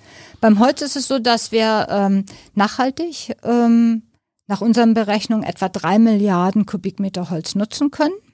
Mhm. Ähm, und wir verbrauchen das hängt so ein bisschen von der Berechnung ab, aber bis zu 5 Milliarden. Das wären 2 Milliarden zu viel. Jetzt schon. Jetzt schon. Wenn wir nicht ganz so streng mit der Nachhaltigkeit sind, alles kann ja so im Gradient sein, dann könnten wir vielleicht bis zu 4 Milliarden ungefähr nutzen. Aber auch da sind wir ja dann schon drüber. So mit 4,2 bis 5 Milliarden. So, das ist der Ist-Zustand. Wir sind jetzt schon drüber. W wann haben wir die Grenze überschritten? Wann, weiß ich nicht. Wir haben ja einen Ist-Zustand ermittelt. Ja. Hätte sein können, dass du sagst, irgendwie 2003 war der Kipppunkt, nee, oder? Nee, das weiß ich nicht. Wir haben jetzt keine, keine Historie gemacht. Mhm. Was wir aber gemacht haben, ist, wir haben uns angeguckt, welche, was ist äh, der Wunsch verschiedener Sektoren, die Holz nutzen. Also der Bausektor möchte mehr Holz nutzen, die bioenergetische Nutzung möchte mehr Holz nutzen für Wärme und Energie, äh, für Textilien, also Viskose zum Beispiel ist ja aus Holz, ähm, möchte den Bereich äh, vergrößern und ähm, andere Bereiche auch, chemische Bereiche zum Beispiel. Und wir haben uns dann eben angeguckt, ja, wo, wo geht das eigentlich hin? Alle wollen mehr Holz nutzen und haben dann versucht, uns anzuschauen, gibt es denn Möglichkeiten, eben den Wald zu mehren, die Holznutzung zu, doch irgendwie zu mehren und haben verschiedene ähm, Szenarien gemacht bis 2050 und haben aber keine Möglichkeit gefunden, zwischen dem Wunsch, mehr Holz zu nutzen und dem, was wir mehr schaffen könnten durch Aufforstungsprogramme, ähm, ähm, diese Schere, die Lücke in irgendeiner Weise kleiner zu kriegen. Das heißt, hört sich also, ein Dilemma an. Das ist ein echtes Dilemma, ja genau. Und das ist, glaube ich, ähm, dass wir in der Übernutzung sind. Ich glaube, das wissen die meisten. Aber dass das Dilemma durch Programme nicht einfach die Lücke nicht zu schließen ist. Da hatten wir ja so große Hoffnung drin. Also Aufforstungsprogramme, das große Programm Wiederherstellung von Waldlandschaften. Das ist alles total sinnvoll, das zu machen. Das heißt nicht, dass das nicht sinnvoll wäre, das zu tun. Das reicht nicht. Aber es reicht einfach nicht. Und das müssen wir wissen, weil wir sagen ja, wir wollen nachhaltig werden, wir wollen ähm, den, ähm, die Emissionen senken. Wenn 15 Prozent aus Waldzerstörung, aus Entwaldung, allein durch, durch eben unsere Lebensmittel kommen, wenn wir dann noch übernutzen, übernutzter Wald setzt auch mehr Kohlenstoff frei. Also auch Kahlschlag zum Beispiel, das ist die Hauptwirtschaftsweise ähm, weltweit, dass man Kahlschlag macht. Das ist ganz verständlich, weil man mm, kann dann in einem Arbeitsgang eben die ganze Biomasse mitnehmen. Das ist kostengünstig, aber dann hat man ja eine Kahlfläche und die Sonne scheint ganz massiv auf diese Fläche. Der Humus zersetzt sich, setzt Kohlenstoff frei. Und auch dazu gibt es Untersuchungen, dass die ähm, bis zu zehn Jahren nach so einem Kahlschlag setzt die Fläche immer noch Kohlenstoff frei. Das heißt, wir haben im Klimawandel mit dieser Holznutzung und den Wünschen, immer mehr Holz zu nutzen, ein, ein Problem. Ja, also das ist ein richtiges Dilemma. Wir müssen mit dem Verbrauch tatsächlich uns priorisieren. Wir müssen gucken, wofür wollen wir das Holz verwenden. Und ähm, der wichtigste Ratschlag ist wirklich, das Holz stofflich zu verwenden, also hier den Tisch, Häuser, soweit das nachhaltig geht, damit zu bauen. Mhm. Aber zum Beispiel jetzt nicht das Holz zu verbrennen, also in die energetische Nutzung das Holz zu geben, weil das setzt ja dann auch ad hoc wieder Kohlenstoff frei. Ich ich habe mir auch noch so, so kleine Fragen aufgeschrieben, das passt ganz gut. Also Grillkohle sollte ich nicht mehr weiterverwenden. Ja, Grillkohle hatte, haben wir als Oder Holzpellets. Genau, so. ja, ja. Also gerade Grillkohle finde ich ein sehr schönes Beispiel, weil das ist natürlich eigentlich ein kleiner Sektor, aber wir haben uns den sehr genau angeguckt beim WWF ähm, in unserem Waldteam. Und Grillkohle hat ganz viel Truppenholz drin. Wir haben also viele Säcke mal gekauft und die mal analysiert und ähm, der Schlimmste war ein Sack, wo drauf stand kein Truppenholz und das war nur Truppenholz drin.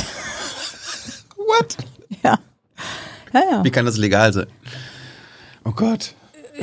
Ja, das ist natürlich, äh, das ist Verbraucherbetrug und das ist nicht wirklich legal.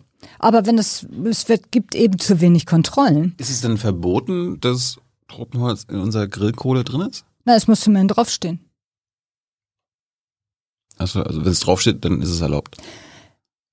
Ja, natürlich sind solche Handelsströme erlaubt. Wobei wir eben genau das ja, wenn wir so ein Gesetz gegen Entwaldung haben, mhm. dann darf zum Beispiel diese Grillkohle natürlich nicht mehr aus Entwaldung in Afrika, ähm, aus Nigeria, äh, aus Nigeria zum Beispiel kommen, wo wir eben wissen, dass ganz viel Naturwald umgewandelt wird, um daraus Grillkohle zu machen. Und dann habe ich mich erinnert, ähm, Joachim Schellnuber hat hier vor einem Jahr gesessen mhm. und der hat angeregt, wir brauchen eine Bauwende. Mhm. Da, wir sollen einfach nur noch mit organischen Materialien bauen. Mhm. Und da hat er gesagt, also wir sollten am besten mit alten, reifen Bäumen die halt irgendwie keine Photosynthese mehr machen und quasi nicht mehr dem Klima nützlich sind, bauen und halt aufhören irgendwie mit Zement und alles mögliche. Also man Zement wird ja auch irgendwie betrieben. Äh, ähm, acht bis zehn Prozent der CO2-Emissionen jedes Jahr entsteht durch die Zementherstellung. Mhm. Mhm. Ist das ein guter Vorschlag von Shellnummer? Na, erstmal ist es eine stoffliche Verwendung von Holz, das ist gut.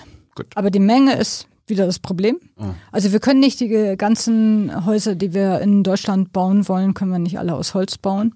Ähm, das äh, würde tatsächlich den Wald wieder ähm, ah. überstrapazieren. Vor allen Dingen haben wir dann, äh, naja, sagen wir so, erstmal, wenn wir noch beim, beim Wald bleiben, mhm. ähm, Traditionell bauen wir im, in den letzten Jahrzehnten, wenn wir mit Holz äh, bauen, vor allen Dingen mit Nadelholz. Und was wir aber ja in Deutschland mehr produzieren werden durch Waldumbau ist ja Laubholz. Mhm. Das heißt, wir müssen also erstmal die Wirtschaftsweise, das, die Art des Bauens hm, wieder umwandeln. Früher, viel, viel früher haben wir ja die Häuser auch aus Eichenholz und aus Laubholz gebaut. Mhm. Ähm, wir brauchen da auf jeden Fall Innovation, weil viele dieser ähm, äh, Bauteile hinsichtlich der Statik und so weiter noch nicht äh, durch ähm, durchdacht sind, wie die denn sein müssen, damit sie mit Laubholz gemacht werden können. Aber das kann man ja alles machen. Das heißt also, wir brauchen erstmal eine Wandlung, eine Transformation des Bauens von ähm, Nadelholz mehr zu Laubholz damit wir dann auch unseren Waldumbau, den wir ja gerade betreiben in Deutschland, zu Laubholz eben tatsächlich auch besser nutzen können für unsere Häuser. Hm. Wir müssen auch die Musterbauordnung ändern und also viele, viele Sachen. Äh, ich bin da keine Spezialistin, aber auf jeden Fall, da brauchen wir ganz schön Innovationsschub, ähm, um das hinzukriegen. Und dann ist es so, dass wir ähm, den, den, äh, die stoffliche Nutzung äh, natürlich priorisieren sollten fürs Häuserbauen. Aber letztendlich weltweit, wie auch in Deutschland, kriegen wir das mit den Holzmengen nicht hin, die wir haben. Wir haben 70 Millionen Kubikmeter Holz, die wir in Deutschland einschlagen. Und ähm, da wollen wir ja auch noch Möbel draus bauen und andere Verschalungen zum Beispiel. Ähm, wir brauchen ja eine sinnvolle, und da brauchen wir die Politik. Die Politik muss einen Rahmen setzen, welch, wie wir diese wertvolle Ressource Holz verwenden sollen. Jetzt habe ich ein paar Fragen nochmal zu Deutschland, bevor wir dann globaler mhm. werden. Äh, wir haben ja 30 Prozent der gesamten Fläche in Deutschland ist Waldfläche. Äh, du hast ja vorhin Urwald angesprochen. Haben wir eigentlich Urwald noch in Deutschland? Was ist Urwald? Also ein Urwald ist ein Primärwald. Ein Primärwald ist einer, der eben, als er entstanden ist, immer noch jetzt da ist. So. Also. Ohne menschlichen Einfluss. Ja, oder ähm, der menschliche Einfluss ähm, ist nicht vollständig immer rausgenommen, sondern der menschliche Einfluss darf keine langfristigen Spuren hinterlassen. Mhm. So, das sind Primärwälder. Ähm, ja. Gibt es dann Sekundärwälder oder was? Ja, alles bei uns sind Sekundärwälder. Ähm, wir haben ganz kleine Primärwälder, von denen wir das wissen.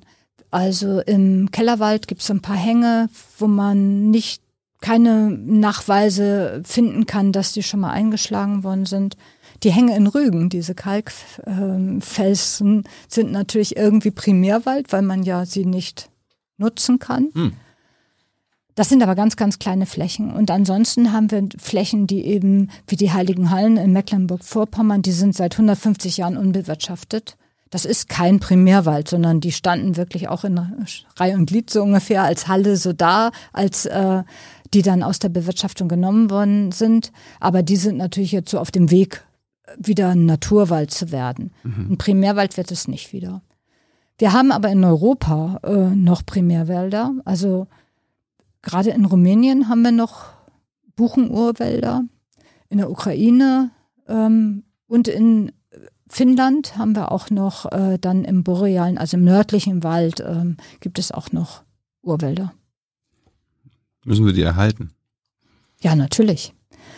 Weil das sind ja die einzigen Zeugen, die wir noch haben, wie denn die Natur bei uns mal ausgesehen hat. Ähm, ich glaube, dazu braucht man nicht nur wissenschaftliche Neugier, sondern ich glaube, das ähm, ist einfach eine, ähm, ein Schatz für uns zu wissen, wie sieht denn so ein richtig natürlicher Wald aus. Es ist doch unglaublich spannend. Und die EU hat das auch natürlich erkannt Es gibt die äh, EU Biodiversity Strategy, also die EU Biodiversitätsstrategie. Und da steht ganz klar drin, die ähm, Primärwälder in Europa, die sollen erhalten werden.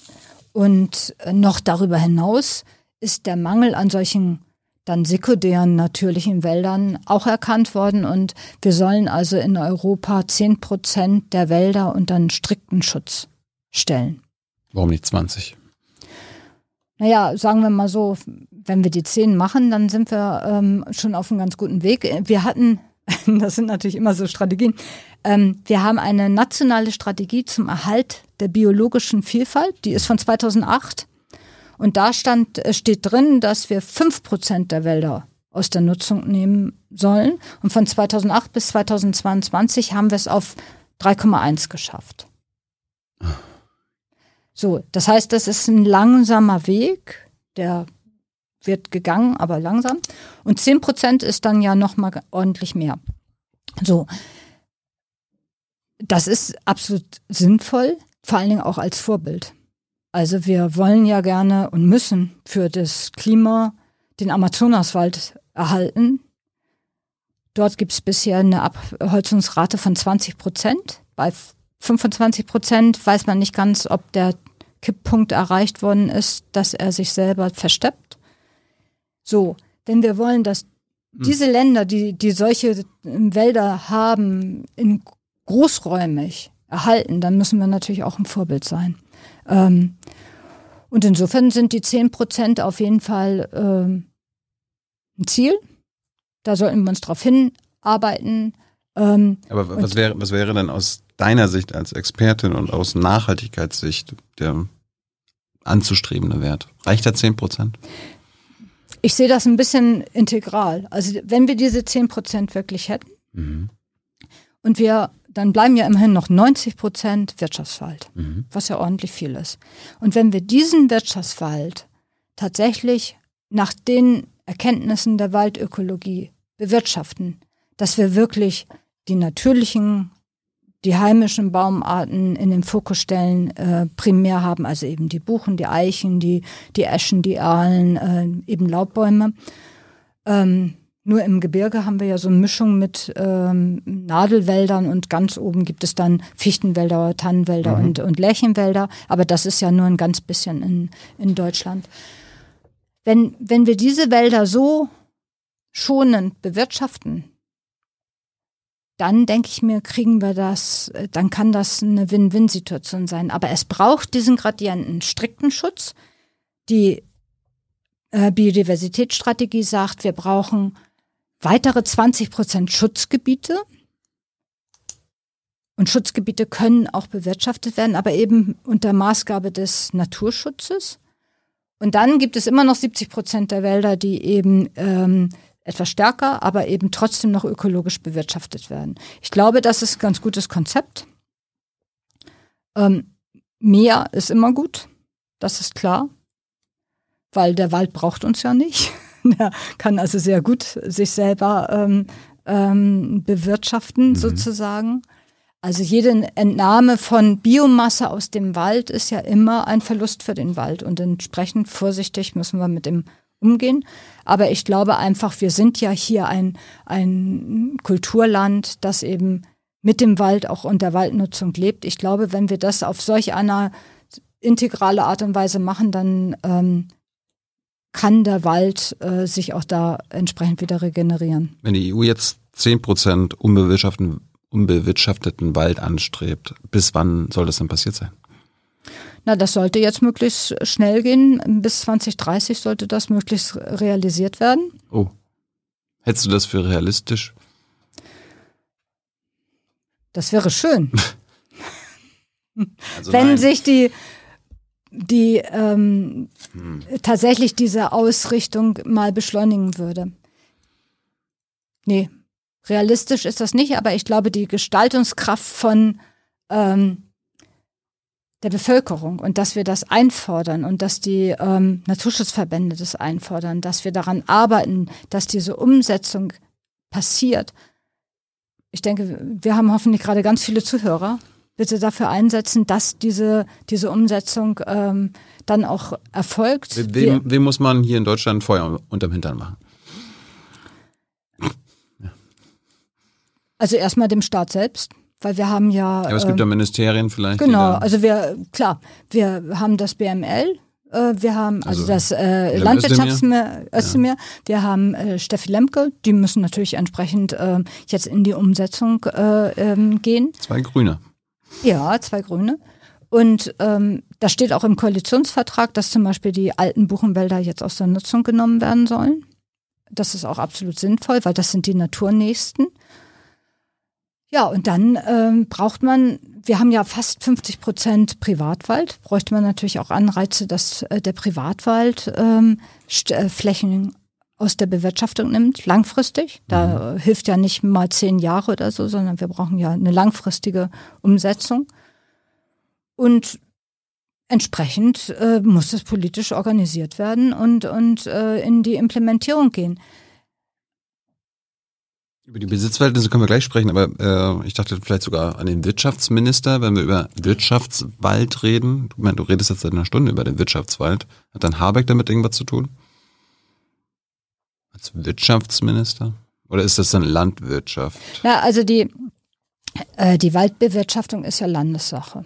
So. Also und der Bund macht nur den Rahmen. Also sollten wir auch Das die, heißt Land die also- Landesumweltminister. Genau, also das ist eine, eine Umsetzung ist äh, auf Landesebene, die eben angenommen werden muss, dass diese Umsetzung erfolgt und entsprechend müssten die Landesregierungen sagen, wir nehmen aus unseren Staatswäldern oder auch die Kommunalwälder ähm, entsprechend Flächen aus der Bewirtschaftung, um diese Ziele zu erreichen. Und das eben möglichst schnell. Du hast gerade den Privatwald schon angesprochen.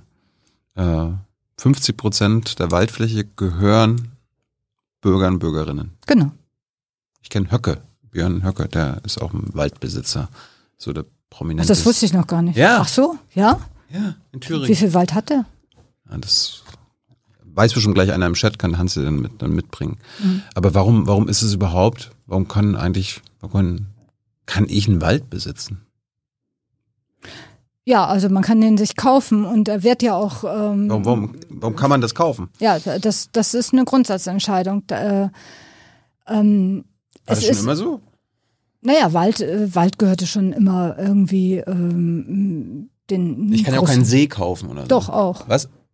Geht auch. Achso. Ja, ja. Also das hängt immer davon ab, was der Staat eben ähm, f- verkauft. Und äh, gerade jetzt hier in den neuen Bundesländern ist alles Mögliche verkauft worden. Und also landwirtschaftliche Fläche, Waldfläche, aber auch äh, Feuchtgebiete und so weiter. Aber war das schon immer so, dass, der- dass der, also, da gab es irgendwann mal eine Zeit, wo der Wald grundsätzlich dem Staat gehörte?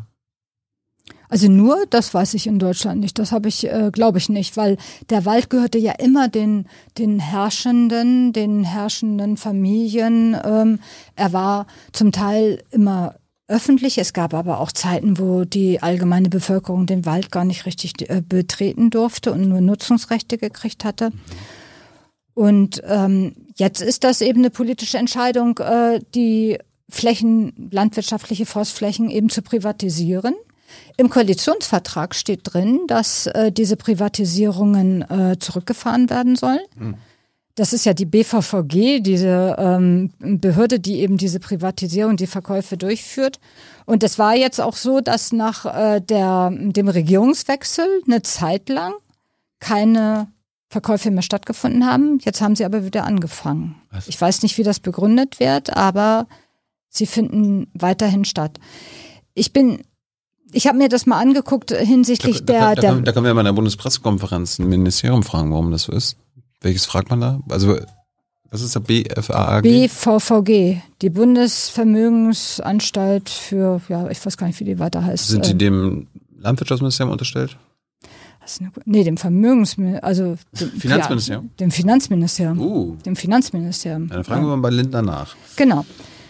Also ich denke, wir sollten nicht mehr Wald verkaufen, weil es zeigt sich zum Beispiel jetzt bei den Schäden, die wir 2018 und 2019 hatten, habe ich mir das mal angeguckt, ähm, in den verschiedenen Bundesländern hat der Privatwald sehr häufig mehr Schäden als der Staatswald. Und ich denke mir. ich wollte ähm, sagen, da wurde kaputt gespart, aber. So, nee, nee, nee, der Staat hat das, nee, die, die Landesforsten ähm, haben mh, mm, sehr viel Luft nach oben, es besser zu machen. Und trotzdem ist es so, dass es natürlich auch ähm, äh, Revierförster, Landesoberförstereien und so weiter, und davon kenne ich natürlich auch welche, die, die sehr naturnah wirtschaften. Und da sind die Schäden dann eben auch geringer als ähm, in anderen Bereichen. Und ich denke, wenn wir hier die den Wald für das Klima brauchen, für die Kohlenstoffspeicherung, für die Holzlieferung, dann müssen wir auch gucken, dass, dass äh, die öffentliche Hand eben auch äh, durchaus äh, selber Wald im Eigentum behält ähm, in Größenordnung. Das heißt nicht, dass man jetzt den die Waldeigentum, wir haben ja mehrere Millionen äh, Waldeigentümer, viele ganz kleine. Ähm, also nicht alle ähm, enteignen. Da, nein, äh, das nicht. Aber man müsste natürlich jetzt, um zum Beispiel solche Ziele wie die Umsetzung der Biodiversitätsstrategie mit den 10 Prozent, da muss man nicht enteignen, aber man braucht, man muss Wege finden, äh, wichtige Flächen dann auch zum Beispiel mal zu arrondieren, also sozusagen eine größere Fläche tatsächlich aus der Nutzung äh, nehmen zu können, so wie das zum Beispiel für Nationalparke ja auch gemacht wird oder für Kernzonen, für Biosphärenreservate. Da gibt es dann ja größere Flächen, die aus der Nutzung genommen worden sind. Mhm. Und davon brauchen wir einfach noch mehr. Und dafür brauchen wir eben dann auch die Wege, wie, wie man zum Beispiel Flächen tauscht ähm, damit man solche größeren zusammenhängenden, äh, ungenutzten Flächen auch äh, bekommen kann. Wenn ich so einen Privatwald haben sollte, angenommen, ich habe zehn Hektar mir gekauft, Susanne sagt, cool, mhm. äh, kann ich dann machen, was ich will? Kann ich da die Bäume ab, abholzen, wie ich will, die Rehe schießen, wie ich will? Nee. Weil das gehört ja mir, Susanne. Ja, also ähm, Eigentum verpflichtet ja auch. Und es gibt eben jetzt bei der Jagd, fangen wir da mal an. Ähm, man darf nur dann selber jagen, wenn man 75 Hektar hat. Und die 10 Hektar sind zu klein, da kann man also nicht selber jagen.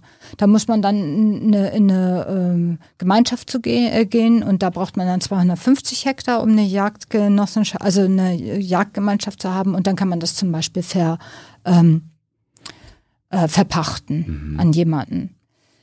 In Brandenburg hat man tatsächlich gerade so einen Entwurf entwickelt für das Jagdgesetz, wo die gesagt haben, das passt zu den zehn Hektar. Der erste Entwurf war, dass tatsächlich man selber entscheiden darf, wenn der Wald zehn Hektar groß ist.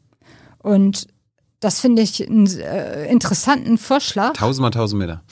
So, dass man tatsächlich dann sagen kann als Eigentümer, okay, mir ist das zu viel wild, jetzt im positiven Sinne. Ich habe einen Jagdschein, ich äh, jage jetzt selber und gucke, dass meine Naturverjüngung eine bessere Chance kriegt. Ähm, das ist aber noch nicht beschlossen, das ist auch unklar. Ich glaube, das wird äh, zum Schluss, äh, werden wir sehen, ob die 10 Hektar durchkommen oder 20 oder ob sich das noch ganz verändert. Ähm, so, das Zweite ist, was kann ich machen? Ähm, wir dürfen keine großen Kahlschläge machen, also 10 Hektar geht nicht. Man kann nur kleinere äh, Flächen baumlos machen. Soweit reicht das Bundeswaldgesetz. Ähm, und wir haben die Verpflichtung, dass wenn da dann genutzt wurde und eine kleine Freifläche entstanden ist, dass sie innerhalb von wenigen Jahren dann auch wieder mit Forstpflanzen oder Naturverjüngung eben bestanden ist und wieder Wald wert. Hm. Aber mehr ist eben dann auch im Bundeswaldgesetz nicht geregelt. Hey Leute, politischer Journalismus muss nicht kommerziell oder öffentlich-rechtlich sein. Podcasts müssen nicht durch grässliche Werbung finanziert sein. Jung Naiv ist der beste Beweis dafür. Damit das so bleibt, unterstützt uns einfach finanziell. Danke vorab und jetzt geht's weiter.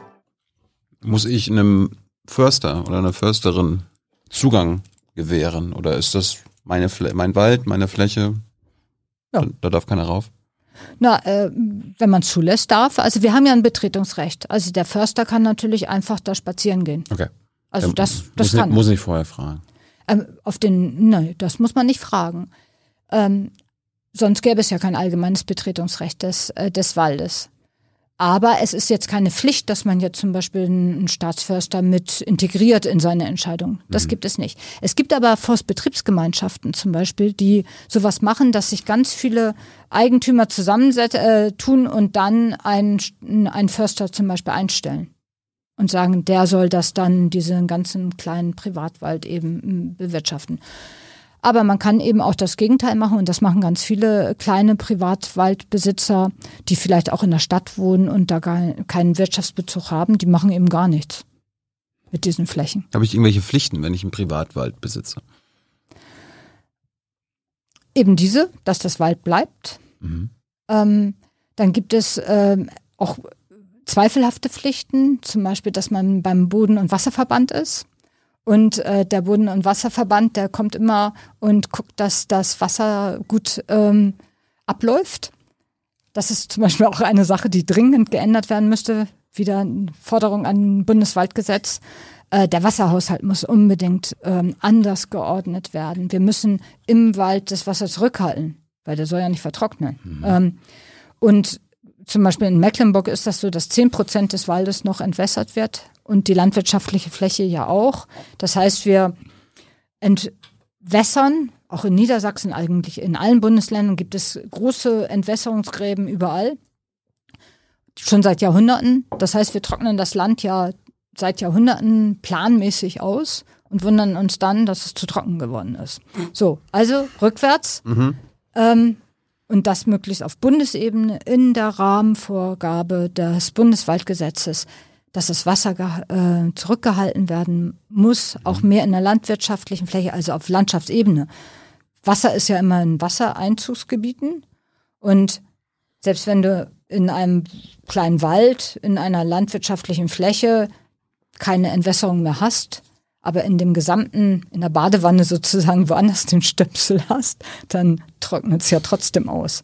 Das heißt also, man muss gucken, dass man auf Landschaftsebene sinnvoll das Wasser zurückhält für den Wald und für natürlich die landwirtschaftlichen Kulturen. Sind die Besitzverhältnisse in der EU ähnlich wie in Deutschland, so 50-50? Also privat, staatlich?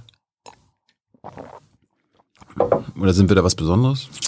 Dass es in Deutschland besonders viele Waldbesitzer gibt? Das weiß ich gar nicht so genau. Also ich weiß, dass zum Beispiel in Russland der Wald ganz staatlich ist. So gehört ja auch zur EU. Nee, das kann ich nicht beantworten. Ich denke schon, dass das ungefähr so halbe halbe äh, ist, aber im Durchschnitt, aber ich weiß das nicht. Weißt du, wer der größte private Waldbesitzer ist in Deutschland?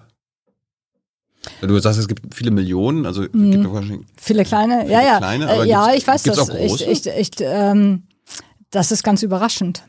Das ist nämlich eine Naturschutzorganisation. Wie bitte? Das ist der NABU. Aha. Hm. Hat der WWF auch einen Wald? Ja, aber nicht, nicht in der Größe. Also der WWF hat ähm, um die 4000 Hektar. Wo denn? Ähm, in Servelin und Barsdorf in Brandenburg. Und das sollen Wildnisflächen werden. Sollen? Was sind es aktuell? Das ist äh, so auf dem Weg dahin. Das heißt also, diese Flächen ähm, die Flächen, die jetzt schon naturnahe Bestockung haben, also Laubbäume, Buchenbereiche, die sind alle schon aus der Bewirtschaftung raus.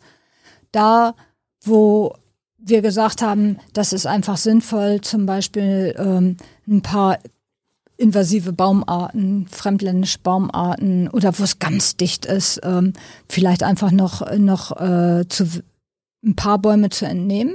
Also nicht so klassisch wirtschaftlich, sondern so ein dann werden diese Maßnahmen gemacht und dann in ein paar Jahren wird es aus der Bewirtschaftung gelassen. Dann habe ich mir überlegt, also es gilt ja immer so, der Amazonas gilt als Lunge der Welt. Mhm. Oder galt immer lange Zeit als Lunge der Welt. Wie ist denn das, äh, wie ist denn die Lungenleistung der Wälder in Europa oder in Deutschland? Also wie, wenn wir jetzt 30 Prozent Waldfläche haben in Deutschland, wie, wie gut ist das denn im CO2? Naja, ein größerer, äh, ein größerer Baum produziert ja schon für mehrere Menschen Sauerstoff. Das heißt also, wenn wir ähm, unsere Waldfläche haben, dann haben wir damit natürlich viel Sauerstoff. Wobei man natürlich auch sagen muss, dass Sträucher und Grasland auch Sauerstoff produziert, weil jede Photosynthese führt ja dazu, dass Kohlenstoff aufgenommen wird und dann ähm, mhm. Sauerstoff freigegeben werden. Beim Wald ist allerdings das äh, Verhältnis positiver, weil ja so ein Gras zum Beispiel nimmt CO2 auf, macht da so seinen Grashalm draus, aber vergeht ja auch wieder mhm. im Herbst mhm. und setzt dann das Kunststoff, äh, den Kunststoff wieder frei. So ein Baum macht dann ja den Kunststoff in den Stamm, in die Äste und die bleiben jahrelang, jahrzehntelang gespeichert und dafür hat er Sauerstoff freigesetzt. Das heißt, die Bilanz ist eben beim Sauerstoff größer. Welche Größenordnung jetzt Deutschland in Bezug auf die Tropen äh, hat, das kann ich nicht sagen. Ich weiß nur, dass die Wuchskraft von den Tropen ist ja ungefähr dreimal so stark wie bei uns und damit sind alle Prozesse dreimal so schnell mhm. und damit auch die Kohlenstoffaufnahme ist viel stärker und die Freigabe von Sauerstoff. Da kommen unsere Wälder natürlich einfach nicht ran. Äh, dann habe ich mich gefragt, äh, wie sieht es mit der Biodiversität in einem bewirtschafteten Wald aus? Nimmt die immer ab? Ist das nicht immer scheiße, so einen Wald zu bewirtschaften für die Biodiversität oder gibt es da Differenzierung? Es gibt schon aus den 70er Jahren Untersuchungen von hm, Williams, der hat zur Einzelstammnutzung im Tropenwald verfolgt und hat nachweisen können, dass auch 30 Jahre später man noch Veränderungen in der Biodiversität nachweisen kann. 30 Jahre später im Tropenwald, der ja sehr stark war. So ist das natürlich bei uns auch. Wir haben immer eine Veränderung der Biodiversität durch Holznutzung. Eben aus dem, was ich vorhin schon gesagt habe, jede Entnahme von Holz ist eine Biomasseentnahme. Und dieses Holz, wenn es im Wald bleibt, wird dann eben von Pilzen, von Insekten und so weiter umgesetzt, gefressen, Höhlen draus gemacht, Lebensräume draus gemacht und so weiter. Mhm. Das heißt also, wir haben ganz schnell äh, eine Auswirkung auf die Biodiversität. Eine Veränderung. Es gibt auch Untersuchungen, die zeigen, dass die Biodi also die reine Artenzahl. So. Soll ich mal klopfen? Nee, geht. Äh, die reine Artenzahl ähm, kann in bewirtschafteten Flächen durch Nachbarflächen zum Teil auch gleich hoch sein. Also durch Nachbarflächen, zum Beispiel landwirtschaftliche Flächen. Man fährt da ja mit dem Trecker rein, man bringt mit den Reifen Samen aus der landwirtschaftlichen Fläche und ähm, hat dann eben so eine ruderalisierte, sagt man immer so, also aus allen möglichen, aber nicht unbedingt Waldpflanzen ähm, Biodiversität. Was aber verloren geht, wenn man ähm, eben nicht naturnah wirtschaftet, ist, dass wir diese ganzen Kleinstlebensräume ja verlieren. Und ich habe ein ähm, Lieblingsbeispiel und das möchte ich gerne kurz ähm, erzählen. Es gibt ähm, Wassertöpfe im Wald, nennt sich so, auf Schlau Dendrothelme. Und Wassertöpfe sind wenn ein Ast abbricht und der bricht so ab, dass äh, von oben Regenwasser reinfallen kann oder zum Beispiel jetzt bei einer Buche durch den Stamm Wasser reinläuft, dann fängt irgendwann dieser Bereich an zu rotten und es rottet sich im Prinzip so eine Schale und oder ein Topf da so rein. Und das ist feucht, das ist modrig, das Holz zersetzt sich und da drin gibt es die Larve der Hummelschwebfliege. Und diese Larve hat sich daran, darauf spezialisiert, in den weichen Jahrringen, ich habe auch welche mitgebracht, können wir uns gleich nochmal angucken, aber äh, ein Baum macht ja bei uns Jahrringe, weil wir äh, Jahreszeiten haben. Und in den Jahrringen bohrt die sich eben in den weichen Bereich, der schon verpilzt zum Beispiel ist, mit der Larve rein, hat Chitinborsten und hängt sich darin fest. So. Nun ist da also in so einem Wassertopf, im Feuchten, die Larve und hält sich fest, damit der Specht zum Beispiel nicht kommen kann und sie rauszieht. Mhm. So. Äh, deswegen krallt die sich da sozusagen fest. So, nun brauchst du eine Larve aber auch Sauerstoff. Und die hat so einen teleskopartigen ähm, äh, ja, so ein teleskopartiges Atemrohr und schiebt das dann raus und versucht eben über die Wasseroberfläche zu kommen, damit sie damit atmen kann. Hm. So. Solche Strukturen hat man in so einem Wald, weil man ja Bäume, die zum Beispiel als Zwiesel, also zwei Stämme haben, äh, schneidet man häufig ab ähm, oder nutzt die dann schnell ähm, oder schneidet einen ab und dann nutzt man ihn. Auf jeden Fall brauchst du für solche Strukturen eben einfach Geduld. Die Natur hat ja dann jahrzehntelang Zeit, solche, solche Wassertöpfe zu bilden und dann hat man die Biodiversität da dran. Wenn man die Struktur nicht fördert im Wirtschaftswald, dann verliert man auch die Biodiversität. Das ist jetzt zum Beispiel für, für Deutschland, aber für die Welt hatte ich das ja am Anfang schon dieses Monitoring erwähnt mit den Landwirbeltieren, dass wir eben die 70 Prozent an Landwirbeltieren schon verloren haben und wenn eben jede vierte, alle, also vier von fünf Arten Waldarten sind, dann haben wir eben mit diesem bewirtschafteten Wald einen riesigen biologischen Verlust. Aber denn die, den Verlust der Biodiversität in Deutschland zumindest gestoppt oder geht, geht das immer noch weiter? Also in, ähm, auch dazu gibt es ein Monitoring vom Bundesamt für Naturschutz und äh, die gucken sich vor allen Dingen Vögel an. Und da ist es im Wald so, dass es ähm, so bei, bei ähm, unterhalb der Zielgerade ungefähr stabil ist, aber eben auch nicht nach oben geht. Also hm. das, was ich mir wünsche, ist natürlich, dass wir so naturnah wirtschaften, dass dieser Indikator nach oben geht und tatsächlich zeigt, dass die ähm, ähm, die Vielfalt der Vögel einfach wieder größer wird und durch die Naturnähe entsprechend eben der Indikator auch aus, ausschlägt. Der ist aber immerhin stabil. In der Landwirtschaft zum Beispiel geht er ganz stark nach unten. Wie hältst du es mit Windrädern im Wald? Ja, also wir brauchen unbedingt Energie, das ist klar. Windräder brauchen wir auch. Ich denke, wir sollten aber trotzdem also wir haben weniger als 30 Prozent Schutzgebiete in Deutschland und über 70 Prozent Nicht-Schutzgebiete.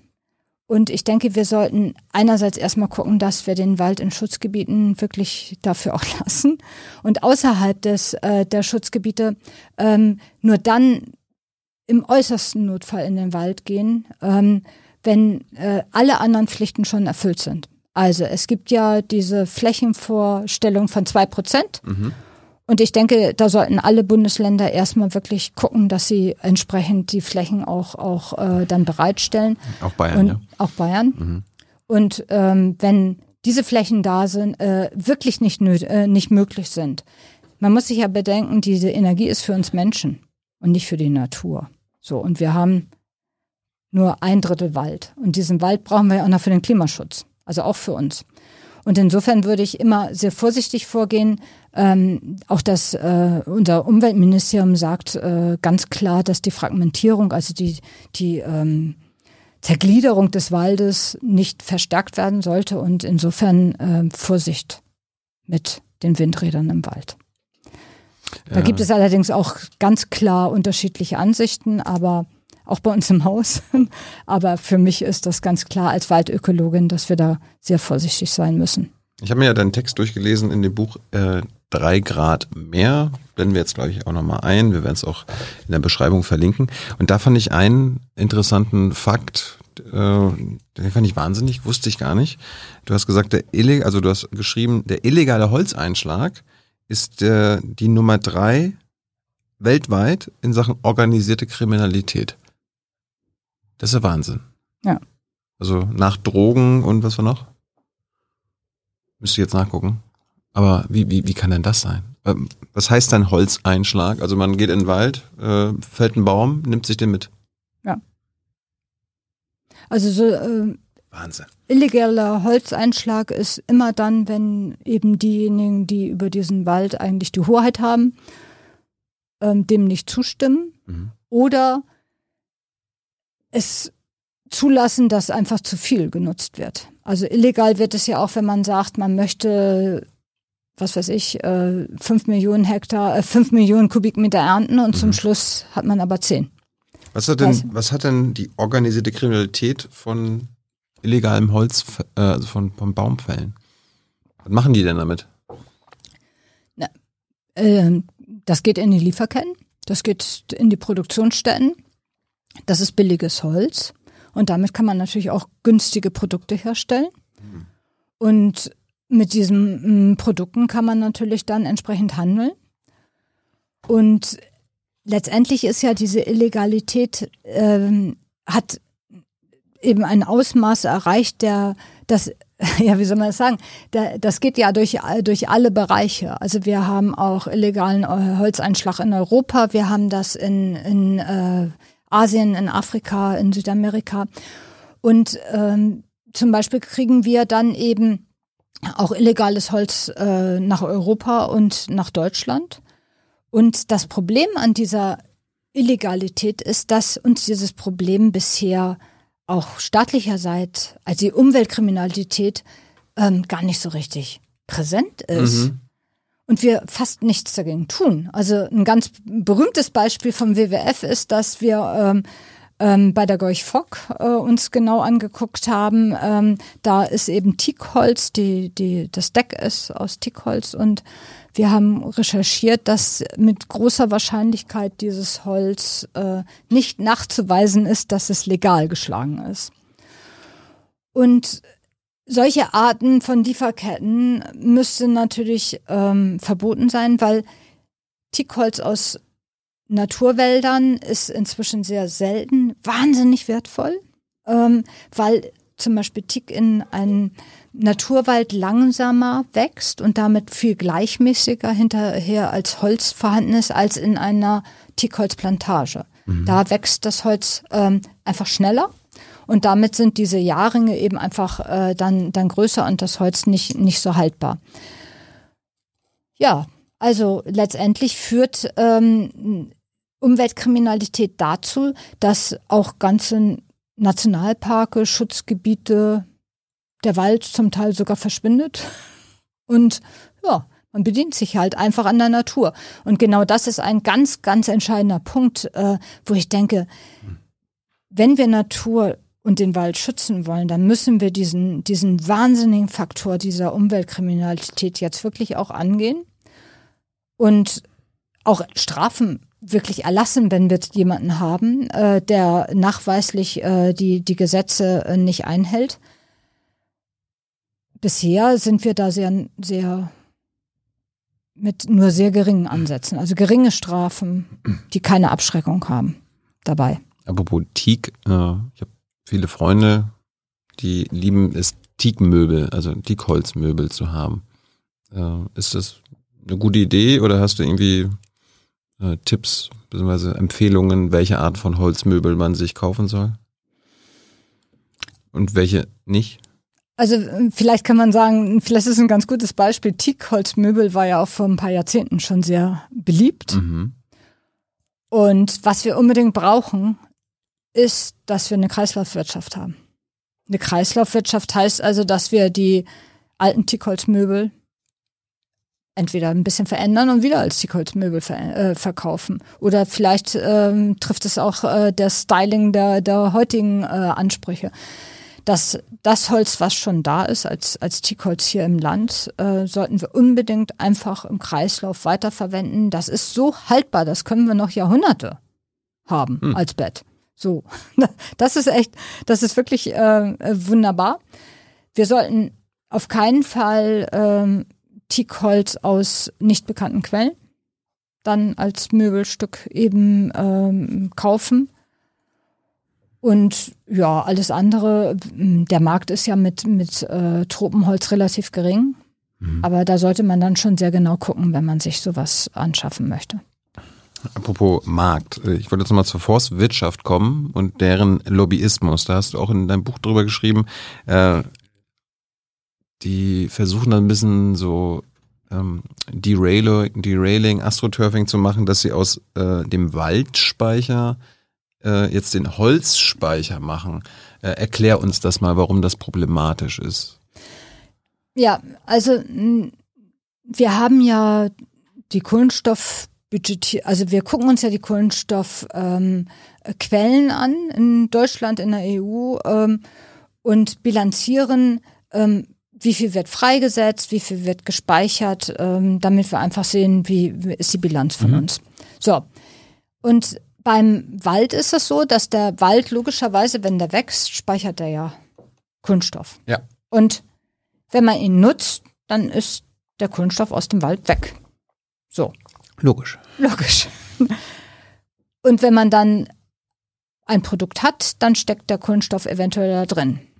So. Das stimmt, wenn es stofflich ist, wenn es energetisch ist, stimmt das nicht mehr, dann wird es ja einfach verbrannt. Dann wie der Waldbrand setzt der Wald einfach die, oder wir setzen durch die Verbrennung den Kohlenstoff eben wieder frei. So, nun wird aber bisher gesagt, ähm, solange der Wald irgendwie eine Senke ist, spielt die Nutzung da hinten gar keine Rolle. Ja. Und das ist natürlich Unsinn, Mhm. weil einerseits ja bei der Verbrennung der Kohlenstoff freigesetzt wird und im Wald der Speicher verringert wurde, auch wenn er vielleicht in der Bilanz noch positiv ist. So, und gerade jetzt hat das Öko-Institut, jetzt, ich glaube vorgestern oder so, hat äh, die nochmals eine Studie rausgebracht, die genau das auch nochmal thematisiert, dass es immer mitberechnet werden muss bei der Holznutzung, wie viel Speicherleistung das im Wald reduziert.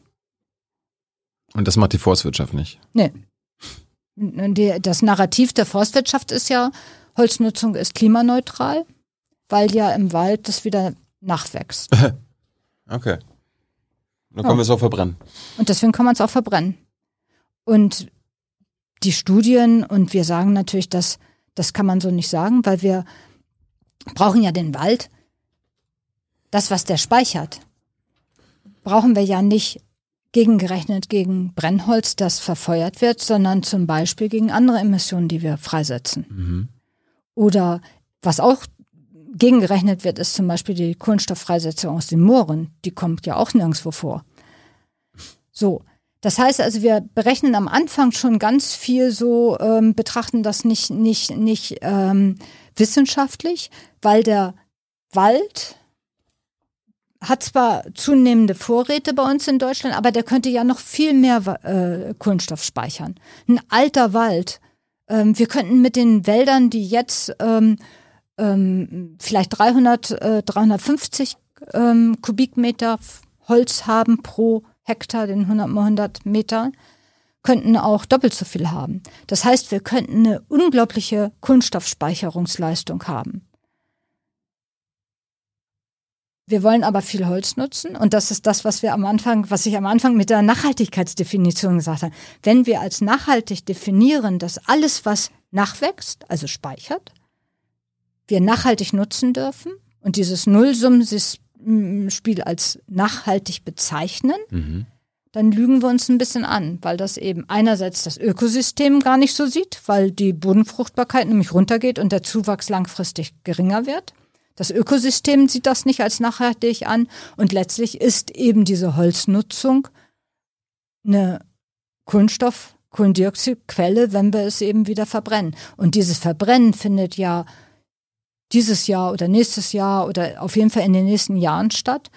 Der Wald würde in diesem mm, Wachstum hin zum alten Wald den Kohlenstoff noch ganz lange speichern.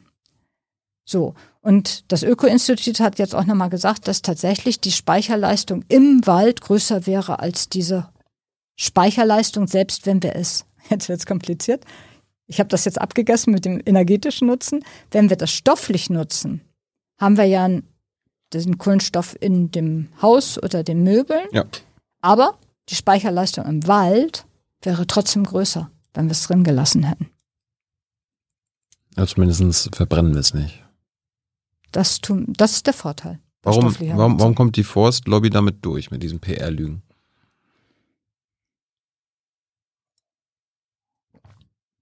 Vielleicht weil es schwer zu durchschauen ist, weil wir auch so diese, das Narrativ, dass das nachhaltig ist, was nachwächst, genutzt werden kann, das kennt, glaube ich, inzwischen jeder. Mhm.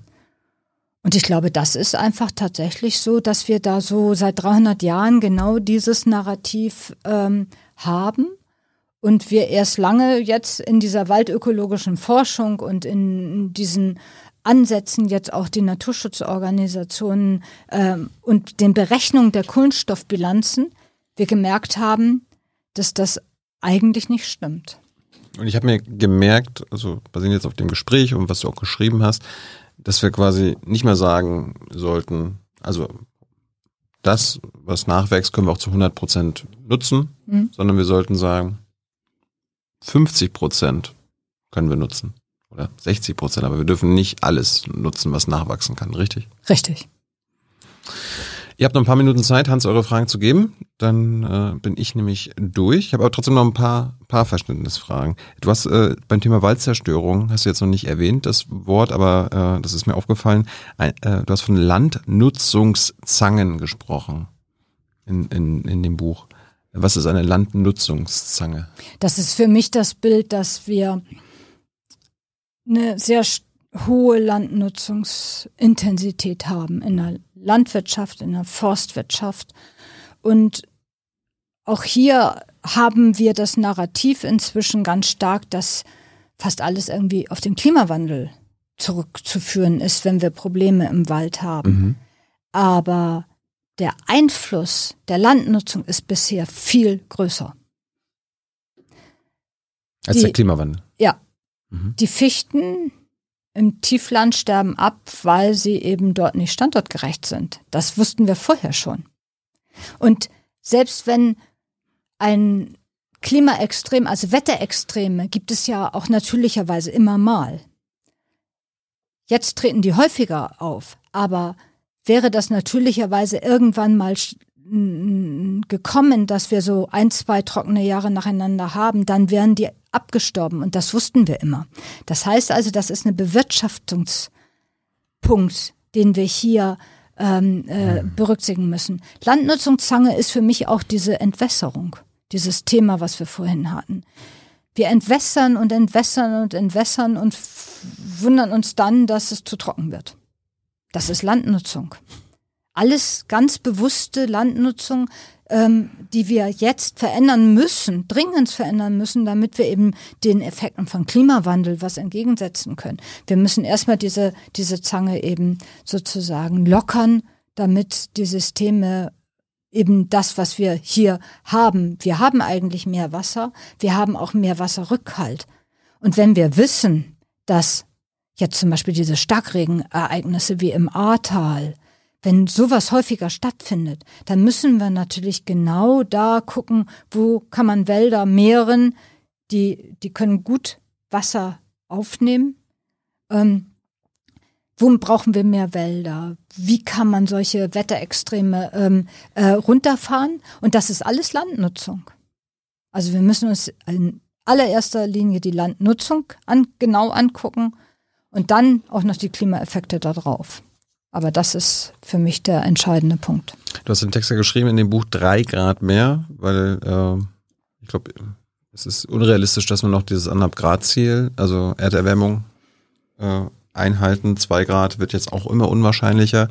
Äh, erklär uns doch nochmal noch mal in Kürze, was denn ein weltweiter, globaler, durchschnittlicher Anstieg von drei Grad für den Wald bedeuten würde. Hm. Vielleicht muss man erstmal klar sagen, dass drei Grad mehr auf unserer Nordhalbkugel noch mal mehr ist, mhm. weil Land erwärmt sich schneller als ähm, Wasser. Als Wasser. Mhm. Und die Pole, da gibt es Berechnungen, die werden sich vielleicht dreimal so schnell erwärmen und bei uns hier so 1,8-fach, zweifach oder so mhm. schneller. So, das heißt also, es wird nochmal ganz schön ordentlich viel wärmer, wenn wir einen Durchschnitt drei Grad mehr haben, global.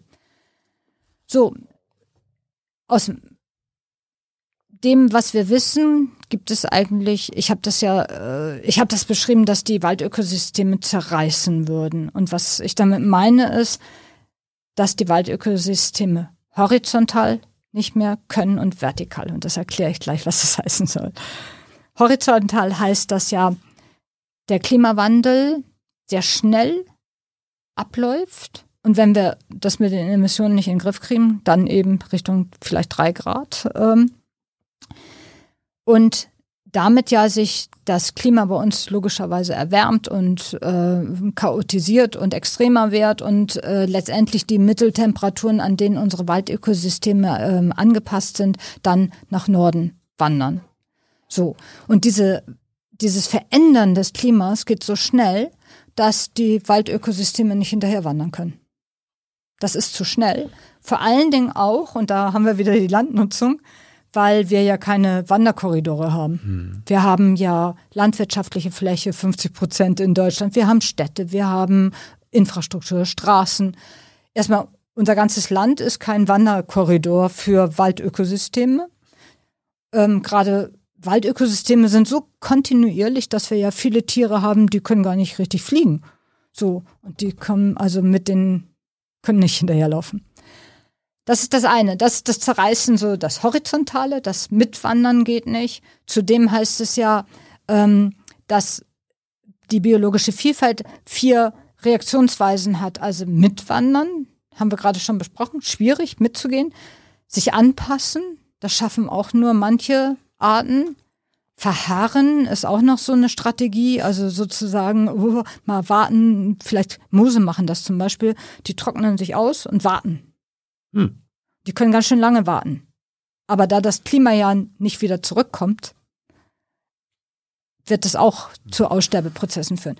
Oder die sterben gleich aus. Also auf jeden Fall die, die biologische Vielfalt meiner äh, äh Waldökosysteme, die so vernetzt jetzt äh, naturnah vorhanden werden, ähm, die, diese Waldökosysteme, die können eben, also meine sozusagen, die jetzt hier vor Ort bei uns, die können ganz schwer nur ein bisschen mitwandern. Mhm. So, das ist das eine. Und das Horizontale ist ein, ein relativ schneller Tod. Das heißt, dass ähm, wenn es richtig heiß ist, dann und wir haben ja viel Kohlendioxid inzwischen in der Luft. Das führt dazu, dass die Pflanze ähm, bei hohen Kohlenstoff, äh, Kohlendioxid äh, ähm, Anteilen versucht die das aufzunehmen und die Hitze führt dazu, dass sie ganz viel verdunsten muss. Und dieses Verdunsten, also die Verdunstungskraft zum Aufnehmen vom Kohlenstoff, ähm, muss so stark sein und so schnell, dass der Wasserfaden reißt. Mhm. Und letztendlich damit dann sozusagen ab dem Riss, jetzt mal ein bisschen bildlich gesagt, stirbt der Baum dann nach oben ganz schnell ab, weil eben kein Wasser mehr nachkommen äh, kann. Und das ist das vertikale ähm, äh, Zerreißen des Ökosystems, weil eben einfach dieser kombinierte Hitze-Temperaturtod immer häufiger werden wird, selbst wenn Wasser da ist. Aber es kann einfach nicht schnell genug Der Wald verdurstet dann. Ja. So, ja, das sind so die zwei, zwei Sachen, äh, die stattfinden. Und dann gibt es, das war jetzt so eher für uns, und dann gibt es natürlich die Kipppunkte, Amazonas, dass wir eben wissen, dass bei drei Grad äh, wird, also umso wärmer es ist, umso schneller erreichen wir den Kipppunkt bei einer niedrigeren Entwaldungsrate. Also wir haben ja schon was entwaldet vom mhm. Amazonas, da fehlt ja schon 20 Prozent. Mhm. Und wir wissen ja nicht, ob das bei 25 Prozent Entwaldung der Kipppunkt zur Versteppung erreicht wird oder erst bei 40 Prozent. Das ist ja so eine Spanne. Wir wissen aber, wenn es immer heißer wird, reicht eine geringere Entwaldungsrate. So, das heißt also drei Grad mehr führt wahrscheinlich dazu, dass der Punkt schneller erreicht wird und dann haben wir den Amazonas ähm, erledigt und dann wird er zur Steppe. Aber erklär uns mal ganz kurz, äh, wie quasi, wenn noch 75 Prozent Regenwald da steht, warum dann durch einen Kipppunkt die, der, der Regenwald sich selbst versteppen kann oder eine Savanne wird. Ja, also einerseits zeigen die Untersuchungen, dass diese ähm, Entwaldung findet ja sehr stark von den Rändern statt. Mhm. Und das heißt, von außen kommt mehr Trockenheit. Aber durch den Klimawandel entsteht ja auch längere Trockenzeiten. Die werden jetzt schon um einige Wochen länger sind die. Und der Tropenwald ist ja eigentlich selbsterhaltend, das heißt, der verdunstet ganz viel und es regnet ganz viel wieder runter. Es verdunstet und regnet. Und wenn dieser Kreislauf dadurch verringert wird, dass ähm, weniger Niederschlag kommt und es wird gesagt, das wären wahrscheinlich so um die vier Millimeter pro Tag im Jahr sind das dann also 1000 Millimeter weniger, haben wir einfach den Kreislauf äh, verringert und die Austrocknung geht immer weiter. Und so scheint es zu sein, dass der Prozess insgesamt irgendwann nicht mehr zu stoppen ist. Umso mehr entwaldet ist und umso es wärmer es ist, umso mehr verdunstet ja auch. Mhm. Und dann kann sich dieser Kreislauf, der Wasserkreislauf des Tropenwaldes nicht mehr erhalten. Sind also so viele tolle neue Nachrichten jetzt gewesen oder Erkenntnisse. Also, das war jetzt sarkastisch. Hast du, hast du irgendwelche Hoffnungen? Also irgendwelche ähm, guten Nachrichten für uns aus, aus Waldsicht? Also gibt es irgendwas, wo, was, wo, wir, wo wir die Wende schon geschafft haben? Wir als Menschheit, wir in Europa, wir in Deutschland. Ich glaube, dass. Das, das wirkt ja alles sehr düster. Ja, ja, ich meine, das, das sind die Fakten. Ich glaube, ich dass, äh, das ist das Entscheidende, dass uns das klar wird. Und ich glaube, das erste Positive ist, wenn wir uns das klar machen. Und dass uns das nicht passiert, dass wir das noch so wegdrücken, sondern sagen, hier, da ja, ist die das Aufgabe. Das machen wir bei anderen Sachen auch. So, da ist die Aufgabe, weil sie ist nämlich tatsächlich Klima und damit auch bisschen menschheitsentscheidend, dass wir die Wälder entsprechend fit halten, sonst ähm, haben wir ja alle, alle Leistungen nicht mehr. So, was wir ja gerade tun, ist zum Beispiel diese Politikgestaltung hinsichtlich der, der Gesetzgebung. Ich denke, das, das ist wirklich äh, eine riesen, riesen Chance, diese EU-Gesetzgebung gegen Entwaldung. Wenn wir das jetzt hinkriegen, das wirklich wirksam zu machen und auch weiterhin Kontrollen drin zu haben, dass wir auch wirklich die, die ähm, ganzen äh, Rohstoffe, die wir genannt haben und auch noch mehr, tatsächlich dann auch nicht mehr entwalden, wenn wir einen Kaffee trinken. So, wenn wir mal einen Kakao trinken. Ähm, das, das ist ein Riesenschritt. Mhm. Und das macht mir Hoffnung. Und ähm, ich hoffe wirklich sehr, dass äh, unsere Regierung, aber auch die anderen EU-Länder äh, es jetzt wirklich anpacken und ein wirksames Gesetz machen. So, ohne Schlupflöcher. Nicht immer dieses Spiel mit den Schlupflöchern, so wo man irgendwie dann doch noch ausweichen kann. Wir haben die Erfahrung aus der europäischen Holzhandelsordnung, wissen wir, was Schlupflöcher und Wirkungslosigkeit ist. Mhm. All diese Erfahrung haben wir, das können wir jetzt besser machen. Wir haben jetzt das Bundeswaldgesetz, mit dem wir besser ähm, unsere äh, die Mindeststandards setzen können. Wir haben gerade so viele positive Prozesse. Wir müssen sie nur wirklich gehen. Und das ist immer das Klein-Klein, aber ich finde das ganz wichtig. Es gibt viele Revierförster, es gibt Oberförstereien, es gibt wirklich viele positive Beispiele. Und ich glaube, da müssen wir einfach die Best Practices jetzt auch, auch wirklich nehmen ja, die EU-Biodiversitätsstrategie, die Umsetzung ranmachen und dann können wir wirklich die, die Hebel haben wir alle gerade. Wir haben den Green Deal in der EU, also all diese Gesetzgebung, die uns helfen soll, das, äh, das zu verbessern. Das EU-Gesetz gegen Entwaldung gehört dazu. Die Prozesse laufen gerade alle und wenn wir das jetzt verstehen, was passieren würde, wenn wir drei Grad mehr kriegen, dann haben wir jetzt die Handlungsoption. Noch haben wir die Kipppunkte nicht gerissen, aber Kipppunkte sind so definiert, wenn man sie reißt, dass man keinen Weg zurück mehr hat. Dann ist zu spät. Dann ist zu spät. Äh, weil du gerade Förster angesprochen hast. Gibt es eigentlich verschiedene Denkschulen bei Förstern und Försterinnen? So wie bei Ökonomen gibt es ja auch so die, die Keynesianer und die äh, Neoklassiker. Gibt es bei Förstern Denkschulen?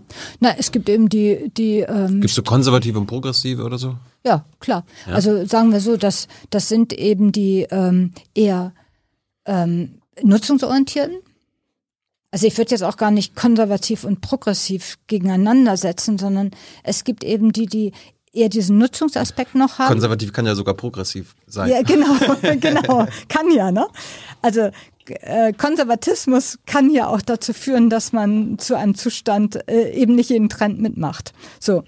Also ich, ich würde eher sagen, dass eben diese, diese Nutzungssichtweise, ich kenne zum Beispiel äh, Waldeigentümer, die dann sehen, alle Fichten sterben ab und die sagen, naja, hm, ja, eigentlich weiß ich ja, ich müsste was anderes tun, aber ach, einmal geht schon noch mit der Fichte. und die setzen also immer noch, also abgesehen davon, dass er, dass der Eigentümer, Eigentümerin wahrscheinlich irrt, es geht halt nicht nochmal, aber da setzt man eben die Hoffnung eben noch in diese, diese Wirtschaftlichkeit, die man so ein bisschen eintrainiert hat jetzt mit der Nadelholzwirtschaft. Und wir haben ja auch noch mehr als 50 Prozent Deutschlands sind ja noch Nadelhölzer. So, das ist die eine Seite.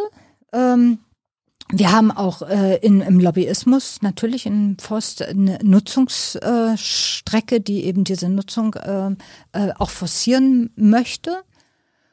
Und dann gibt es eben die andere Schule, die sagt, das kann weder das System leisten, das ist äh, für die Biodiversität äh, nicht adäquat und so weiter. Da gehören natürlich ich als Waldökologin auch dazu. Mhm. Und ja, das sind so die Schulen, würde ich sagen.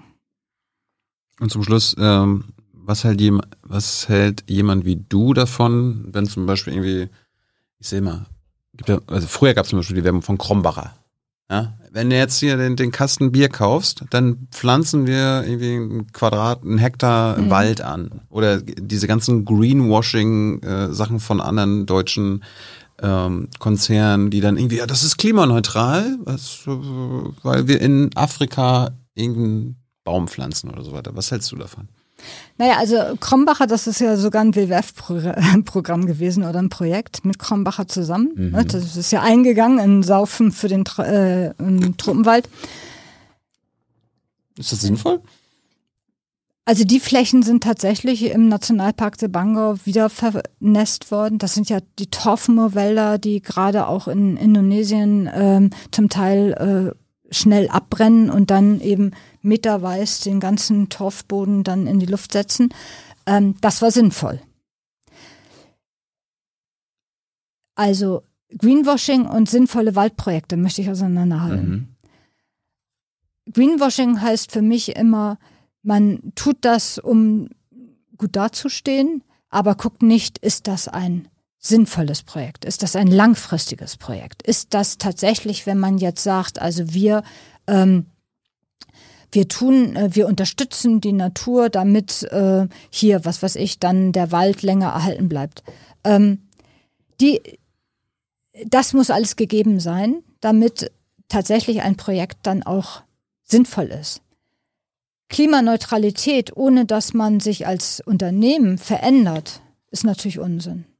Also wenn man als, Un als Unternehmen viel Kohlenstoff freisetzt, muss man natürlich erstmal bei sich selber anfangen. Welche Prozesse kann ich verändern als Unternehmen? Runter mit den äh, äh, Stoffen, vielleicht Produktionsprozesse ändern und so weiter. Und wenn dann noch ein Rest, also es wird ja so berechnet, dass fünf Prozent der Kohlenstofffreisetzung in Deutschland so irgendwie 2050 wahrscheinlich irgendwie kaum zu vermeiden sind. Und da Projekte zu schaffen, möglichst vielleicht auch einfach bei uns die Waldfläche erweitern, mhm.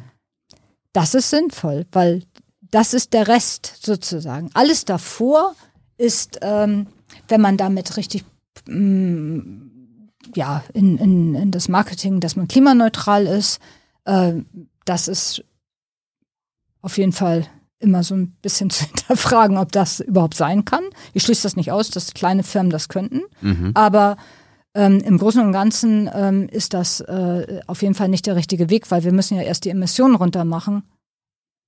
Und wir können ja ähm, die Emissionen nicht, nicht ersetzen. Vielleicht noch ganz kurz, ich habe das nämlich mal berechnet, dass wir haben ja in Deutschland 750 Millionen Tonnen Kohlendioxid. Und wenn ein, eine Fläche, meinetwegen eine Waldfläche, fünf Tonnen Kohlendioxid speichert, 100 mal 100 Fl äh, äh, Meter. Mhm. Dann bräuchten wir ja ähm, 100, 750 Millionen durch 5. Mhm. Sind also 150 Millionen Hektar. Mhm. Wald, damit wir die Emissionen von Deutschland durch den Zuwachs speichern. Mhm. Und das ist viermal die Fläche Deutschlands. Ach. So. Und da sieht man, dass das mit der mal hier einen Baum pflanzen und mal ein bisschen aufforsten ähm, nicht zur Klimaneutralität völlig hinreichen kann. Susanne, danke für deine Zeit. Ich hoffe, wir sehen jetzt alle ein bisschen mehr Wald vor den lauter Bäumen. und äh, kommen bald wieder. Ich Gerne. hoffe, ich hoffe, das Publikum hat das so spannend empfunden, wie ich das empfunden habe. Und jetzt kommt Hans mit den Publikumsfragen. Soweit. Gut, Susanne. danke. Ja.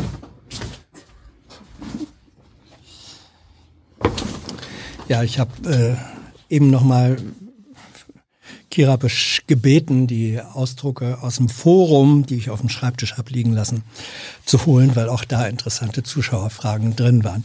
Ja, also es war eine lebhafte äh, Diskussion. Hast du irgendwelche Leute bestellt, dass sie sich äh, zu Wort melden und schreiben sollten? Nee.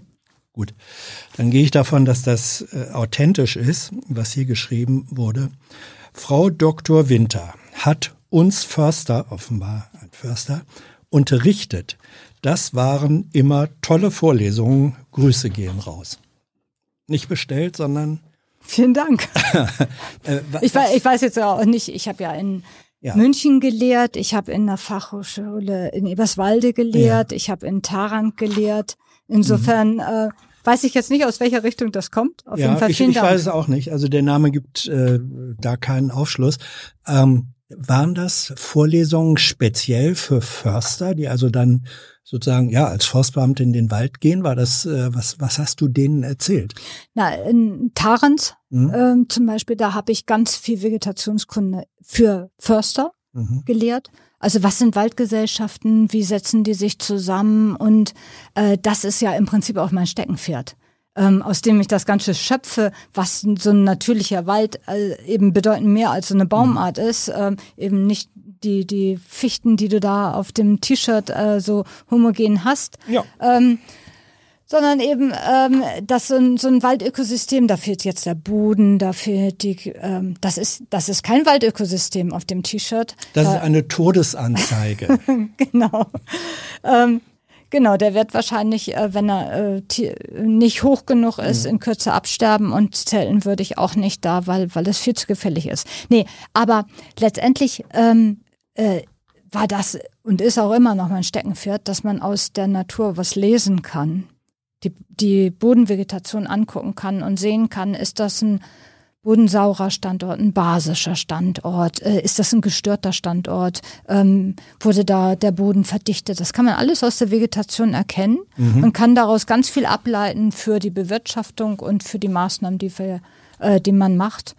Und das macht mir sehr viel Spaß und auch eben Naturschutz im Wald zu lehren. Eine, äh, dazu passt eine Frage aus dem Chat, äh, ob du erklären kannst, warum die Deutschen, also wir Deutschen, äh, ein so romantisch verklärtes Verhältnis zum Wald haben und warum der so wichtig für unsere Identitätsbildung sei.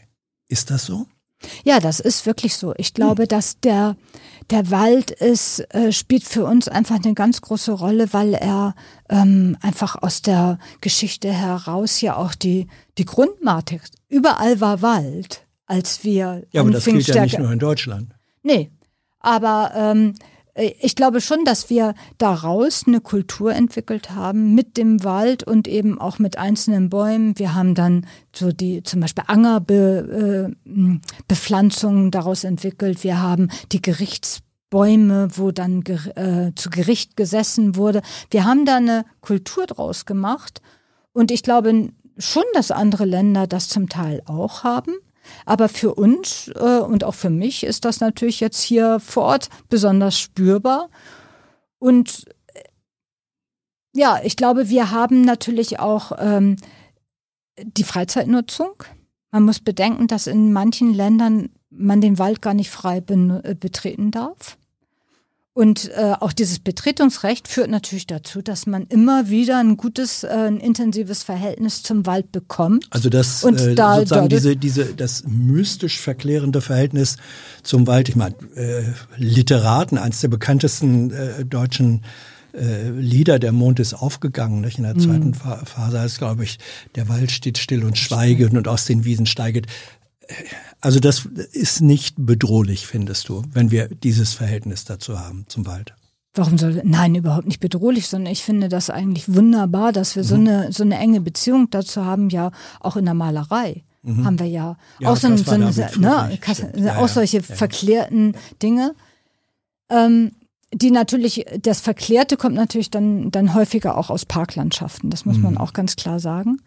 Aber der Bezug und der Zugang zu Bäumen ist, glaube ich, dadurch auch offen. Was hast du gedacht, als Söder einen Baum umarmt hat? Bitte wer? Söder, bayerischer Ministerpräsident. Das habe ich nicht gesehen und äh, dazu möchte ich mir Foto? auch nichts denken. wo er einen Baum umarmt. Na gut, ähm, so, jetzt nochmal direkte Fragen. Äh, sind zu viele Bäume auch schädlich für Boden und Wald? Na, wenn, wenn die Bäume so sind wie auf deinem T-Shirt, ja. Also wenn die ganz ein Alter haben, gepflanzt wurden, sehr eng sind, dann kann es gerade im Fichtenwald unglaublich dunkel werden. Und darunter hat man gar keine Bodenvegetation mehr. Ähm, aber natürlicherweise würde ein Wald niemals so homogen werden. Also was wir jetzt in den letzten zwei Stunden nicht gemacht haben, ist über den äh, Lebenszyklus vom Wald zu sprechen. Da kommen immer durch Zerfallsphasen, Alterungsphasen immer auch wieder Lücken rein und immer wieder Licht rein. Ähm, durch die, die eigene Konkurrenz sterben auch immer wieder welche ab. Und insofern ist das ein Mosaik an Licht, an Ja. Helligkeit. Ja, also wenn man im Wirtschaftswald zu wenig ähm, durchforstet, dann kann es auch zu, kann es sehr dunkel werden.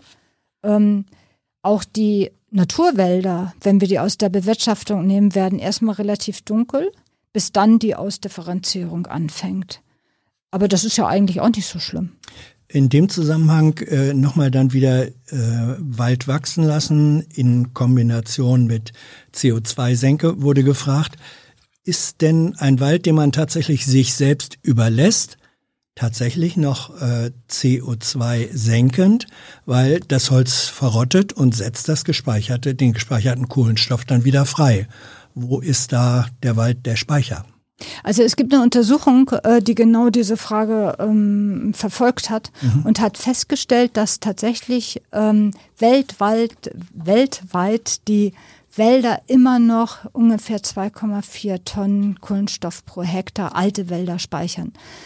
Wie kann man sich das vorstellen, dass einerseits Aber ähm, das ist schon, das ist ein zeitweiliger Speicher, weil wenn diese Wälder dann entweder durch natürliches Verrotten oder weil sie abgeholzt, verbrannt, wie auch immer werden, in der einen wie der anderen Form geht das gespeicherte CO2 dann doch wieder in die Atmosphäre. Oder naja, wenn, wenn die genutzt werden und, und Ja. verbrannt werden, das, das auf jeden Fall. wenn sie verrotten, nicht?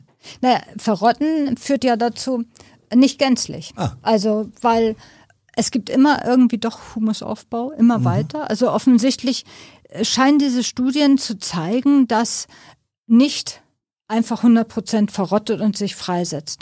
Zudem ist es beim Totholz so, dass die Dauer des Zersetzens viel, viel größer ist als das Verbrennen. Also wenn man jetzt einen alten Baum hat, der stirbt erstens mal in der Alterungsphase über 150 Jahre, steht der immer noch Ja. lebend da, ist noch gar nicht tot. Stirb er- langsam. Der stirbt Äh, wirklich die, langsam. Die neue Edition. genau, stirbt langsam. ähm, dann aber auch noch, wenn er dann wirklich tot ist, steht der eine Buche 15, 30 Jahre immer noch dort als stehendes Totholz. Dann fällt der- der Stamm um und braucht dann nochmal 15 Jahre. Das heißt, das ist eine Dauer von 40, 50 Jahren von Verrottung und ein Teil des Kohlenstoffs wird noch in den Boden eingearbeitet. Spannend. Ähm, wie gut eignen sich Bäume, das hast du eigentlich jetzt beantwortet, wie gut eignen sich Bäume überhaupt als effiziente CO2-Speicher? Das war eben die Antwort eigentlich, ne? Ja. Weil sie doch Ja. auf mindestens auf längere Zeit einfach speichern. Und wenn sie es dann wieder freigeben, dann erstens nicht komplett und zweitens das, was sie freigeben, nicht schockartig, sondern Langsamer. Ja, sehr langsamer. Und wir Mhm. haben in Wirtschaftswäldern eben im Durchschnitt viel weniger Kohlenstoff, äh, Mhm. viel weniger Vorrat. In Deutschland haben wir 320 ungefähr Kubikmeter Mhm. Holz pro Hektar. Und ein natürlicher Wald hätte 600 bis 800. Das heißt, wenn wir den wachsen lassen, haben wir erstmal einen immensen Vorratsaufbau. Und dann kommt erst das mit dem Totholz und dem nur noch ein bisschen Mhm. Humusaufbau. Ein paar Fragen, die vorab reingekommen waren, schon im Forum von Jung und Naiv. Ähm, fundamentale Frage, ist es angesichts des Klimawandels und rapide schwindender Artenvielfalt ethisch noch vertretbar, den für jedes Leben existenziellen Wald kommerziell auszubeuten. Das würde bedeuten Ende der Waldwirtschaft zu kommerziellen Zwecken. Ich finde, wir sollten den Menschen möglichst im Einklang mit der Natur mitdenken. Mhm. Und dieses Modell, was ich vorhin beschrieben habe, dass wenn wir jetzt von den 3,1 Prozent nutzungsfreien Wäldern auf 10 kommen, wir aber 30 Prozent Schutzgebiete haben und dort vorsichtig nutzen und in der Restfläche naturnah, was ja auch vorsichtig ist, dann können wir das aus meiner Sicht verbinden, dass wir die biologische Vielfalt ganz, ganz stark unterstützen und gleichzeitig aber diesen natürlichen Rohstoff auch nutzen. Mhm. Es ist aber tatsächlich so, dass wir an ganz vielen Stellen, wo Arten ganz deutlich zurückgehen, wir sicherlich ähm, mehr Schutzgebiete brauchen. Das ist so ähnlich wie in der Fischereipolitik. So, also ja, man sagt, also äh, man sagt, dass wir oder man weiß, wir haben 18 Prozent der Wälder jetzt in Schutzgebieten mhm. und dass wir mindestens 30 Prozent der Wälder in Schutzgebiete bräuchten, damit die biologische Vielfalt gestützt wird. Und ich denke, das sollten wir ernst nehmen, damit wir hier genau ähm, äh, diesen Verlust an biologischer Vielfalt auch wirklich endlich was gegen, entgegensetzen. Dann wird gefragt, ähm, auch im Grunde fundamentale Frage, gefallenen toten Wald aufforsten oder nicht? Welche Bäume sollten in Zukunft bei uns wachsen? Kann man das, kann man Abholzen von alten Bäumen in Buchenwäldern zum Vermarkten weiterhin verantworten? Ja, der Koalitionsvertrag sagt ja, dass wir die alten Buchenwälder aus der Nutzung nehmen wollen mhm. im öffentlichen Wald. Und ich glaube, das ist als Stütze für die biologische Vielfalt und unsere Natur, ähm, Waldökosysteme erstmal auch ähm, eine, eine Stützungssache. Ähm, die Frage ist aber ja eigentlich eine ganz andere, wenn ich sie richtig verstehe. Ja. Was machen wir mit den Wäldern, die jetzt geschädigt sind? Ja. Und da, was pflanzen wir da, wenn wir was pflanzen wollen? So, die, der erste Punkt ist, wir sollten diese Flächen auf keinen Fall vollständig räumen, weil damit machen wir dann wirklich nochmal Schaden am Boden und setzen auch nochmal mehr Kunststoff frei. Was ist aber also, mit dem Borkenkäfer? Nee, nee, jetzt nicht räumen, zum Beispiel ja. die Stuppen und so weiter. Okay, also ja, ja. Ähm, wir sollten da eine Struktur belassen und auf jeden Fall mit Naturverjüngung arbeiten. Naturverjüngung bringt ja immer die Pioniergehölze. Pionierbäume sind also Birke, Pappeln, Weiden und so. Und die führen dazu, dass sehr schnell der Boden wieder bedeckt ist und dann zum Beispiel keine Bodenerosion mehr stattfindet, äh, der Humus sich nicht äh, immer weiter in Kohlendioxid auf, ähm, äh, auflöst. So, und dann die Frage der Baumart. Ja, ähm, ich glaube, das ist klar geworden. Ich bin für Laubbäume aus diversen Gründen, eben für den Wasserhaushalt, für die Naturnähe, Mischung. Wir haben viele Baumarten, die wir wenig nutzen bisher. Ähm, Laubbäume, die können wir eben auch nutzen. Wir sollten auf keinen Fall versuchen, Baumarten zu nehmen, die trockenresistent sind, weil trockenresistente Baumarten immer das System weiter austrocknen und damit eigentlich den Kreislauf der, der Schäden weiter fortsetzt. Und vielleicht auch das noch ganz kurz als Antwort.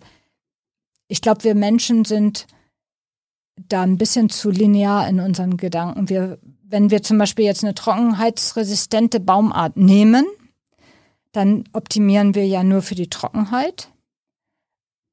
Aber wir optimieren nicht für den Wind und die Stürme, die wir zusätzlich haben, nicht für die Starkregenereignisse. Und wir wissen auch gar nicht, an welches Klima denn eigentlich, weil der Klimawandel ist ja ein dynamischer Prozess ja. und kein Plateau. Und jetzt haben wir dieses Klima, wir ändern uns und haben ein anderes Klima und daran passen wir uns an. Das ist ja mhm. nicht der Weg, den wir ja vor uns haben. Du sprichst ja auch mit Waldbesitzern. Da wird gefragt, haben die staatlichen und privaten Waldbesitzer eigentlich schon alle verstanden, dass es einen Wald wie 1960, 70, so lange noch nicht her, hier nicht mehr geben wird. Frage zwei, Wie viele von denen handeln schon und was tun sie als Lösung? Ich finde das gute Fragen. Also was das sind tolle Fragen, aber ich habe vielleicht nicht die, die ja. richtigen Antworten dazu.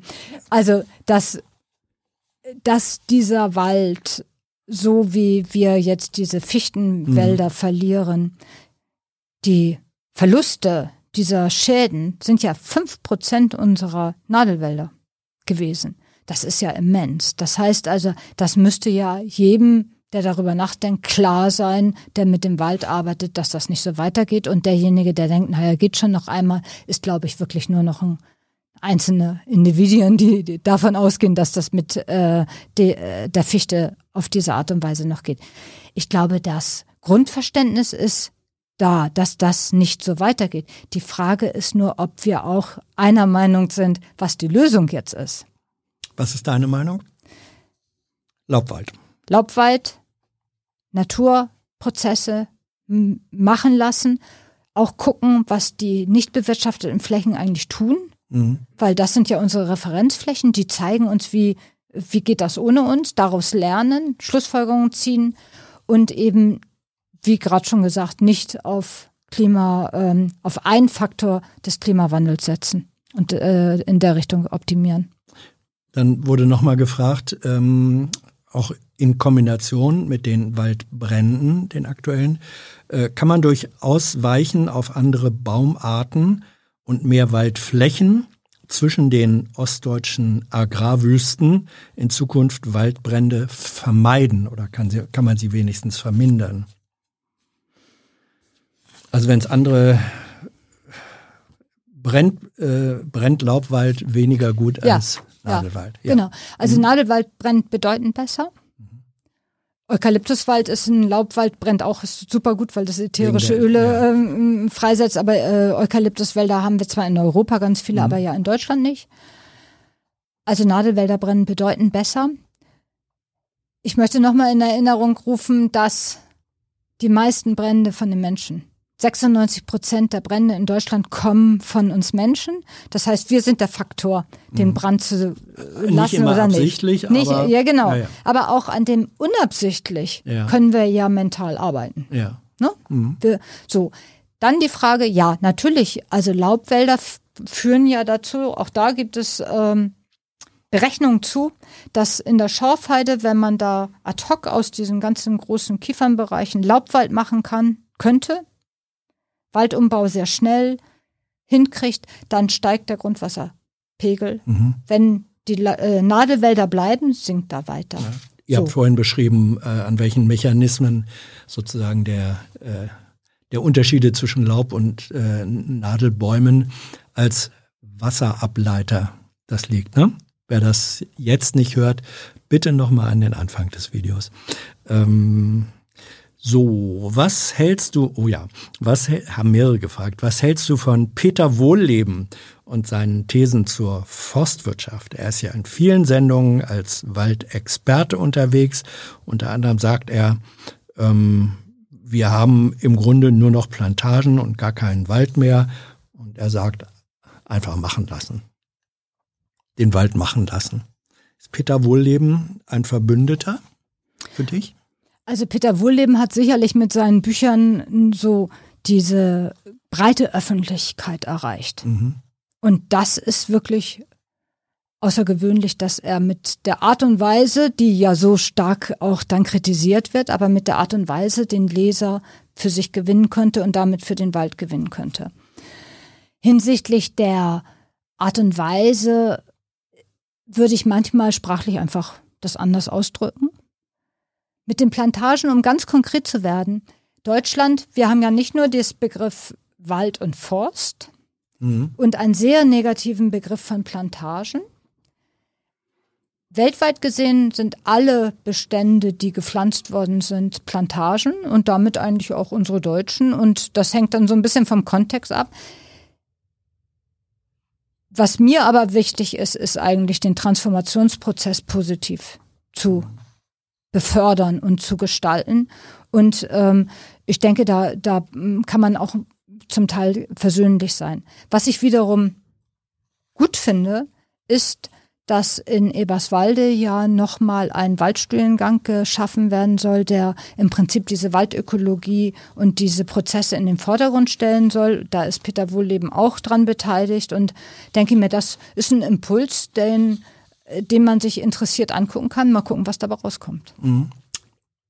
Dann wird gefragt, ähm, wie ist im Vergleich die Diskussion und die öffentliche Wahrnehmung über das Waldsterben äh, großes Thema und großes Schlagwort in den 1970er, 80er Jahren und der Diskussion heute.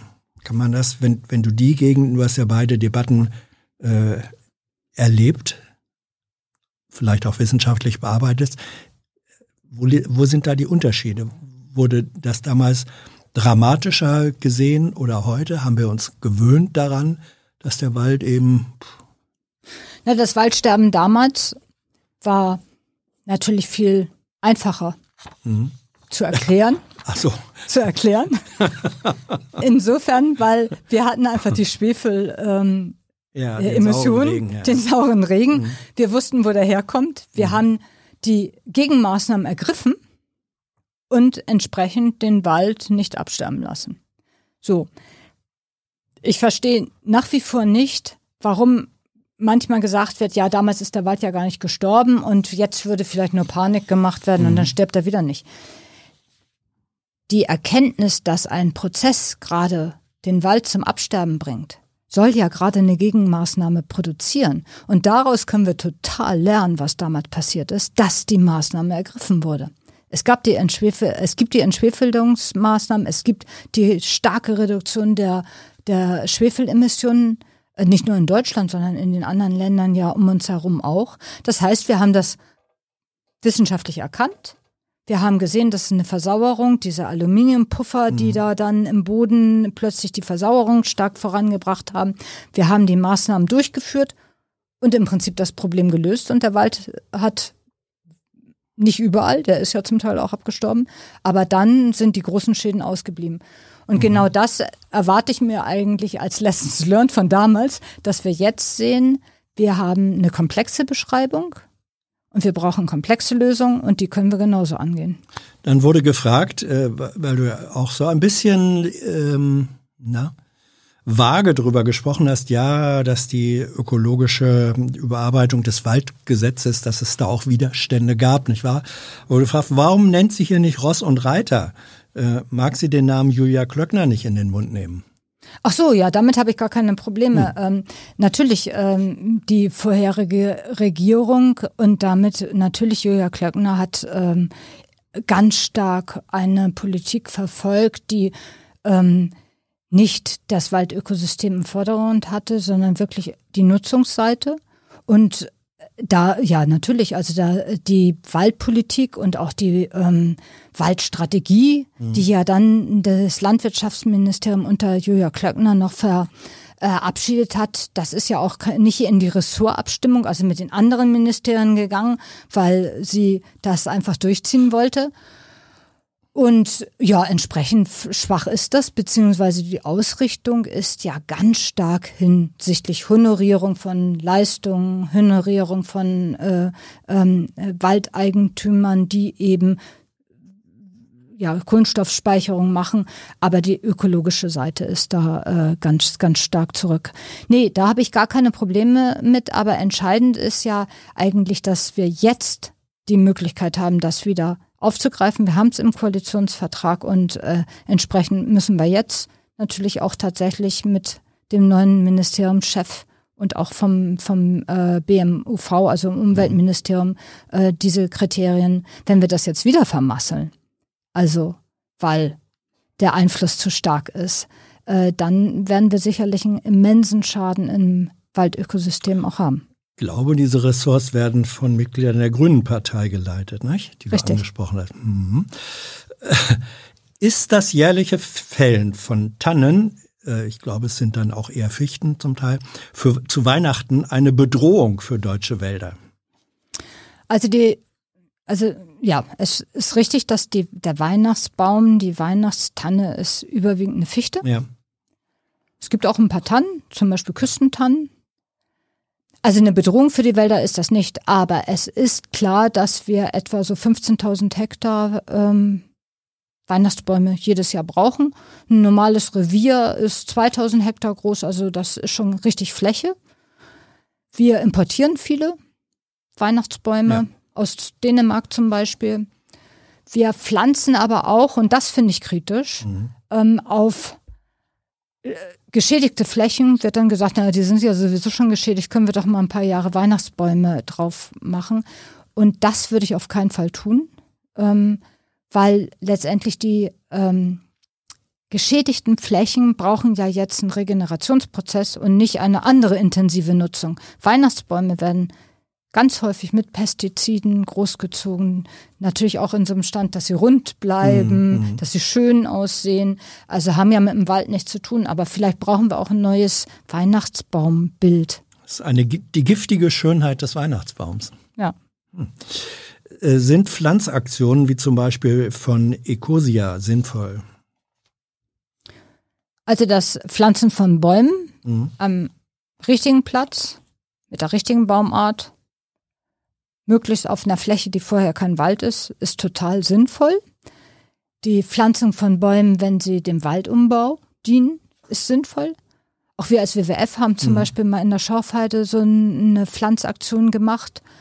Und damit schafft man dann unter der, dem Kiefernwald die Impulse mit, mit Eiche und, und Buche. Das sind sinnvolle Aktionen.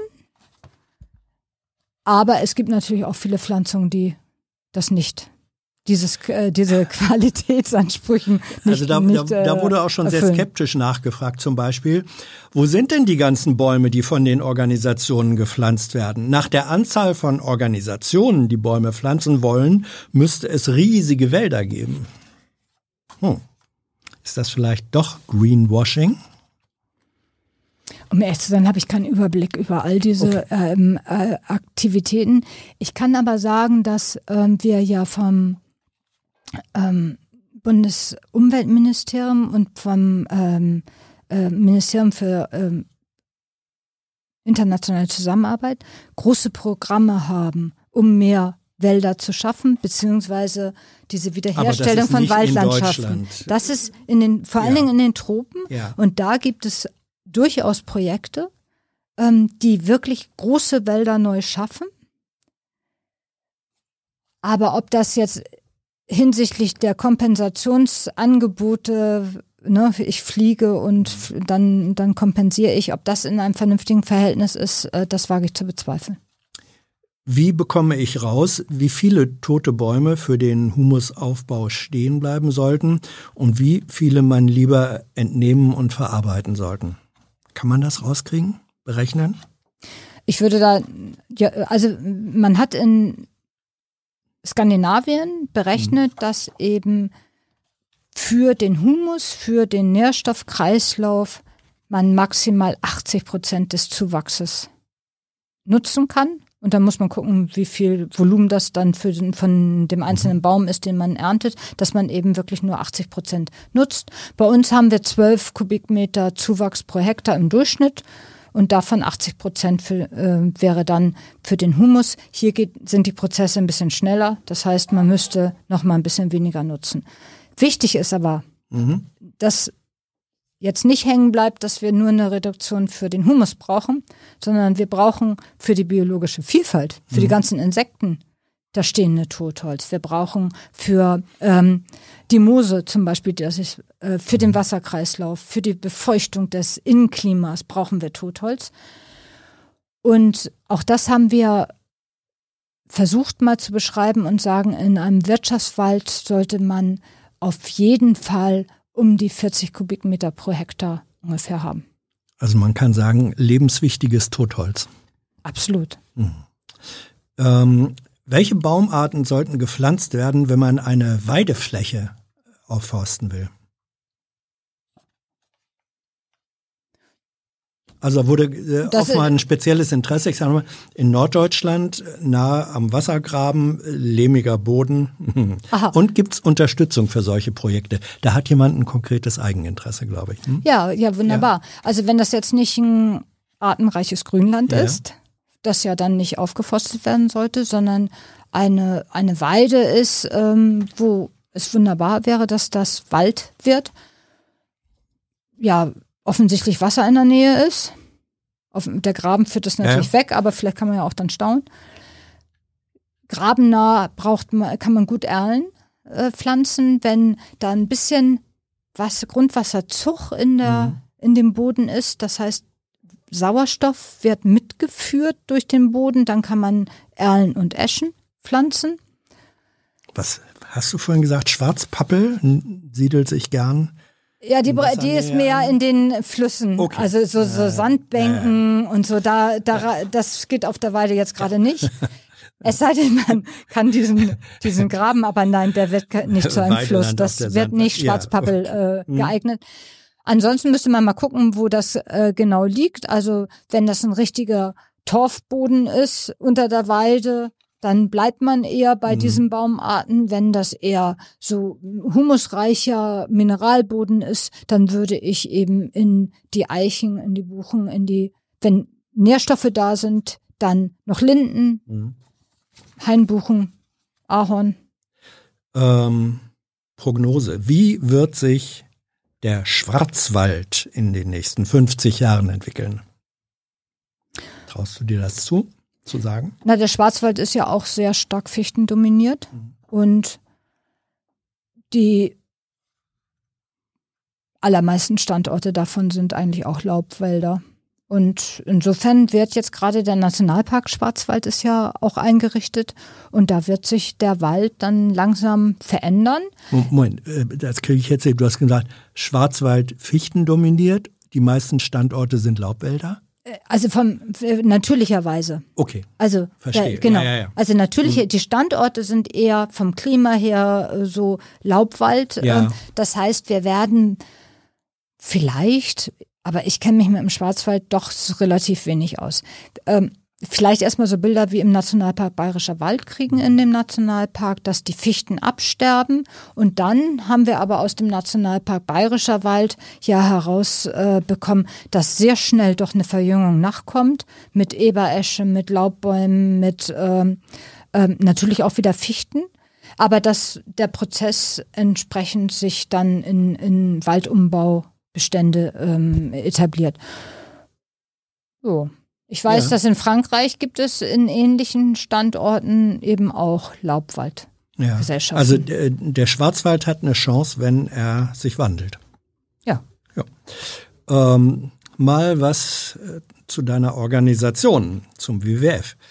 Der WWF lebt zu einem erheblichen Teil von staatlichen Förder- und Projektgeldern. Deswegen sind WWF-Vertreter meist wenig regierungskritisch und verbreiten eher konservative Meinungen. Hm, was sagst du dazu?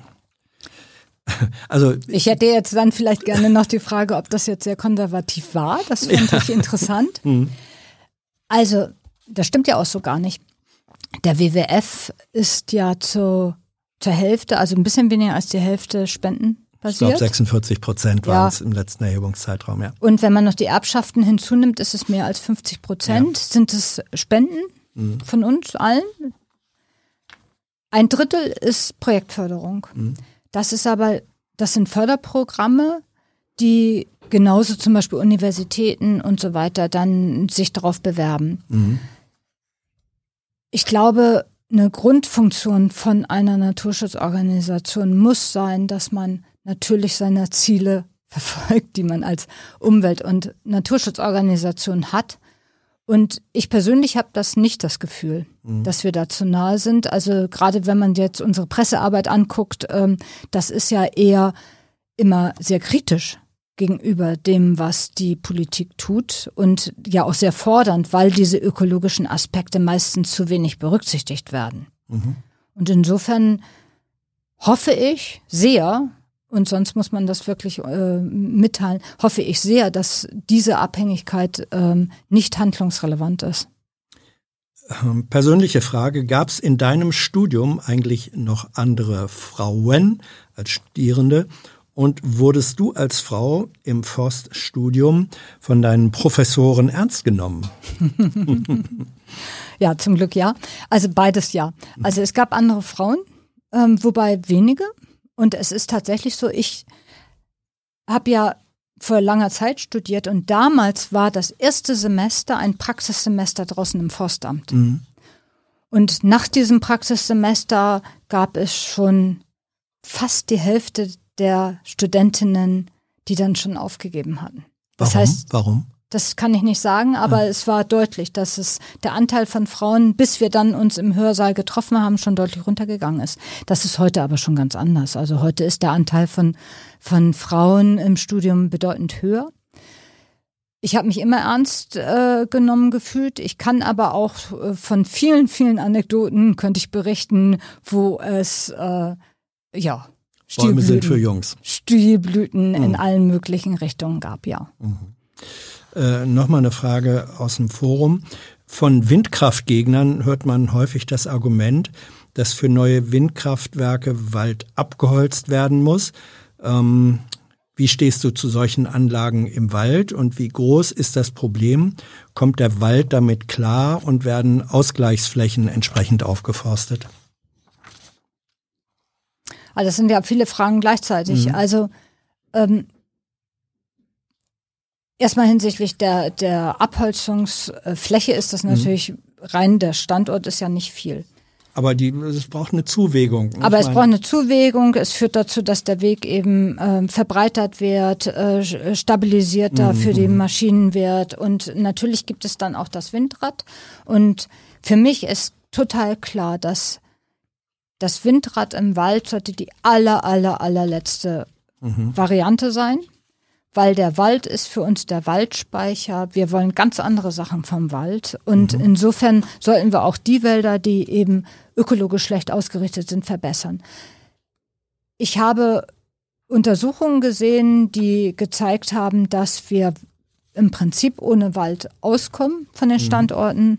Und das wäre meine favorisierte ähm, Weg, Windräder zu schaffen. Und was auch eine Gefahr ist, und die läuft auch gerade, dass es tatsächlich Anträge gibt, über mehrere hundert Hektar Wald zu roden, um zum Beispiel Solaranlagen aufzubauen. So. Und ich glaube, hier haben wir dann, wenn wir den Wald jetzt nicht als Schutzgut verstanden haben, dann, dann müsste man das irgendwie mehr lernen.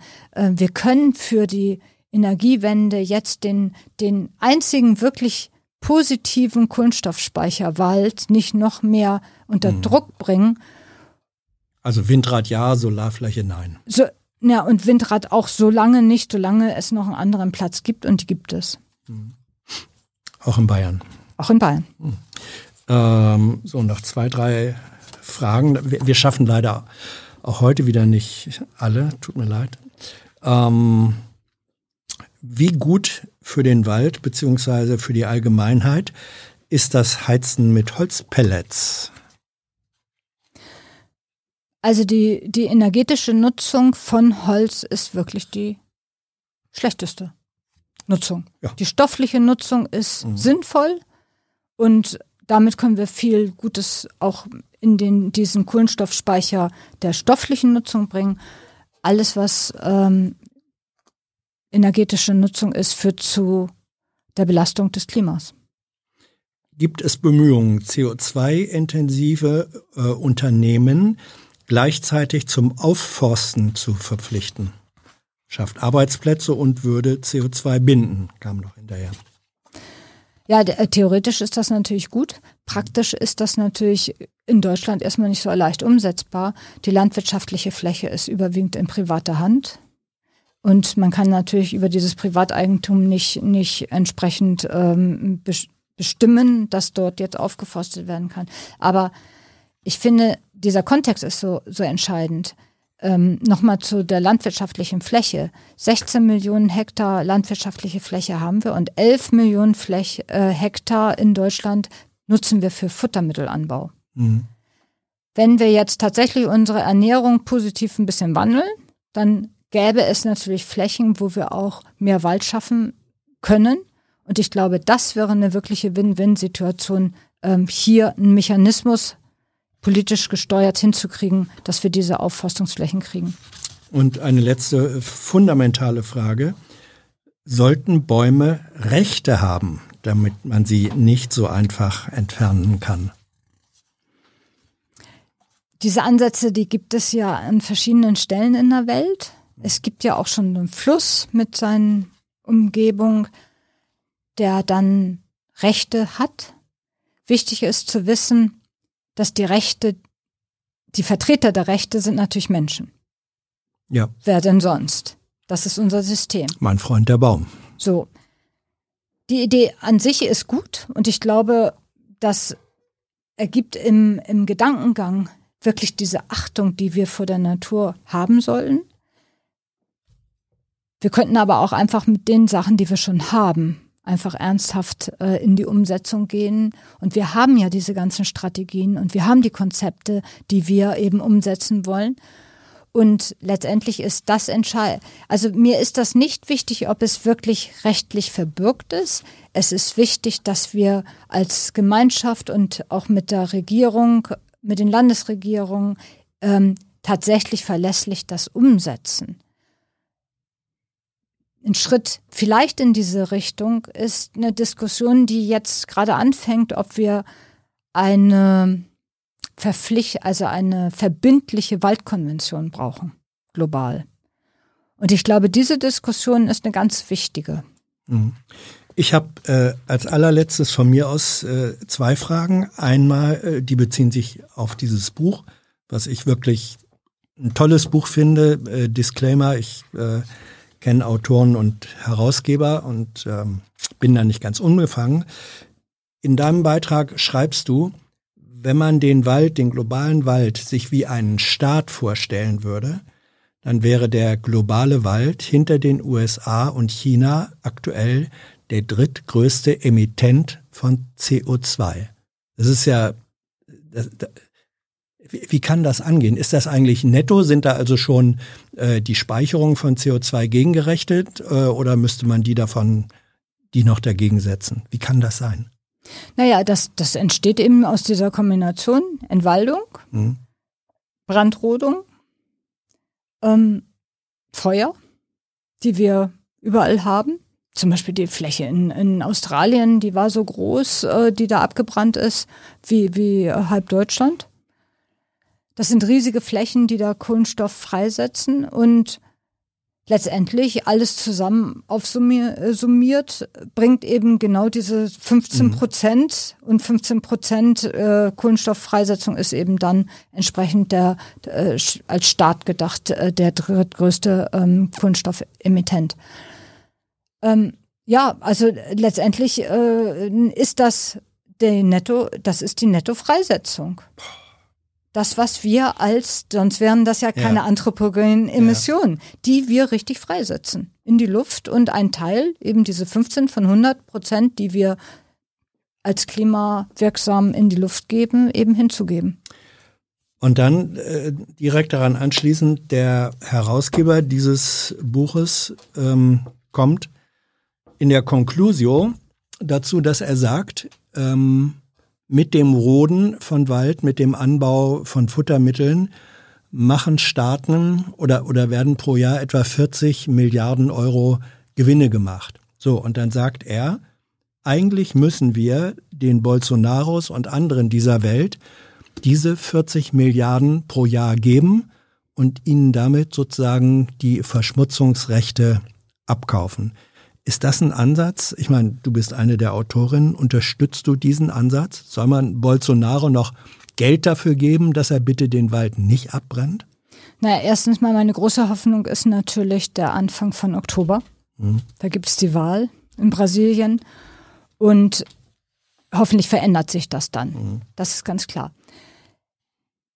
Wenn wir verstehen, dass wir den Wald brauchen für uns Menschen, für die Menschheit, für das Klima, dann müssen wir Hebel finden, tatsächlich den Wald zu erhalten. Und die haben wir noch nicht. Mhm. Wenn wir zum Beispiel jetzt über eine verbindliche Waldkonvention reden, wenn wir über entwaldungsfreie Lieferketten reden, dann geht es natürlich auch immer um Zahlungen. Und es gibt ja so eine Abschätzung, dass wir wahrscheinlich zwei Prozent des globalen Sozialproduktes bräuchten. Das ist also die, die Summe der nationalen Bruttosozialprodukte. Davon global gesehen zwei Prozent bräuchten wir, um den Wald wirklich zu erhalten. Und hier geht es nicht darum, Herrn Bolsonaro Geld zu geben, sondern es geht darum, überall in der Welt die Hebel so zu bedienen, dass der Wald erhalten bleibt. Das kann natürlich nicht dazu führen, dass man jetzt irgendwie mächtig abholzt und äh, dann sagt, also äh, wenn ich das jetzt lassen soll, zahle. Wir brauchen aber trotzdem Finanzinstrumente, um dem Ganzen ein Ende zu setzen. Wenn wir diese nicht finden, geht es einfach so weiter. Das ist doch klar. Das heißt also, die Staaten, ob die jetzt gerade einen guten oder einen schlechten Präsidenten haben, ähm, mit denen müssten wir in der Verantwortung, das hatte ich ja auch gesagt, die EU hat eben nach China den größten Entwaldungsanteil. wir müssen für die Produkte aus Nichtentwaldung mehr bezahlen. Wir müssen damit einfach in, in Finanzinstrumente kommen, dass, dass letztendlich das für diese ähm, Länder lohnt es, den Wald stehen zu lassen. Weil das ist ja das einzige Ziel, was wir erreichen müssen. Susanne, danke dir, danke für euer Interesse, eure Fragen und eure, Unter und eure Unterstützung. Ihr wisst, ohne die gäbe es weder dieses Gespräch noch andere. Wer im vergangenen Monat dabei war, seht ihr im Abspann. Bis bald.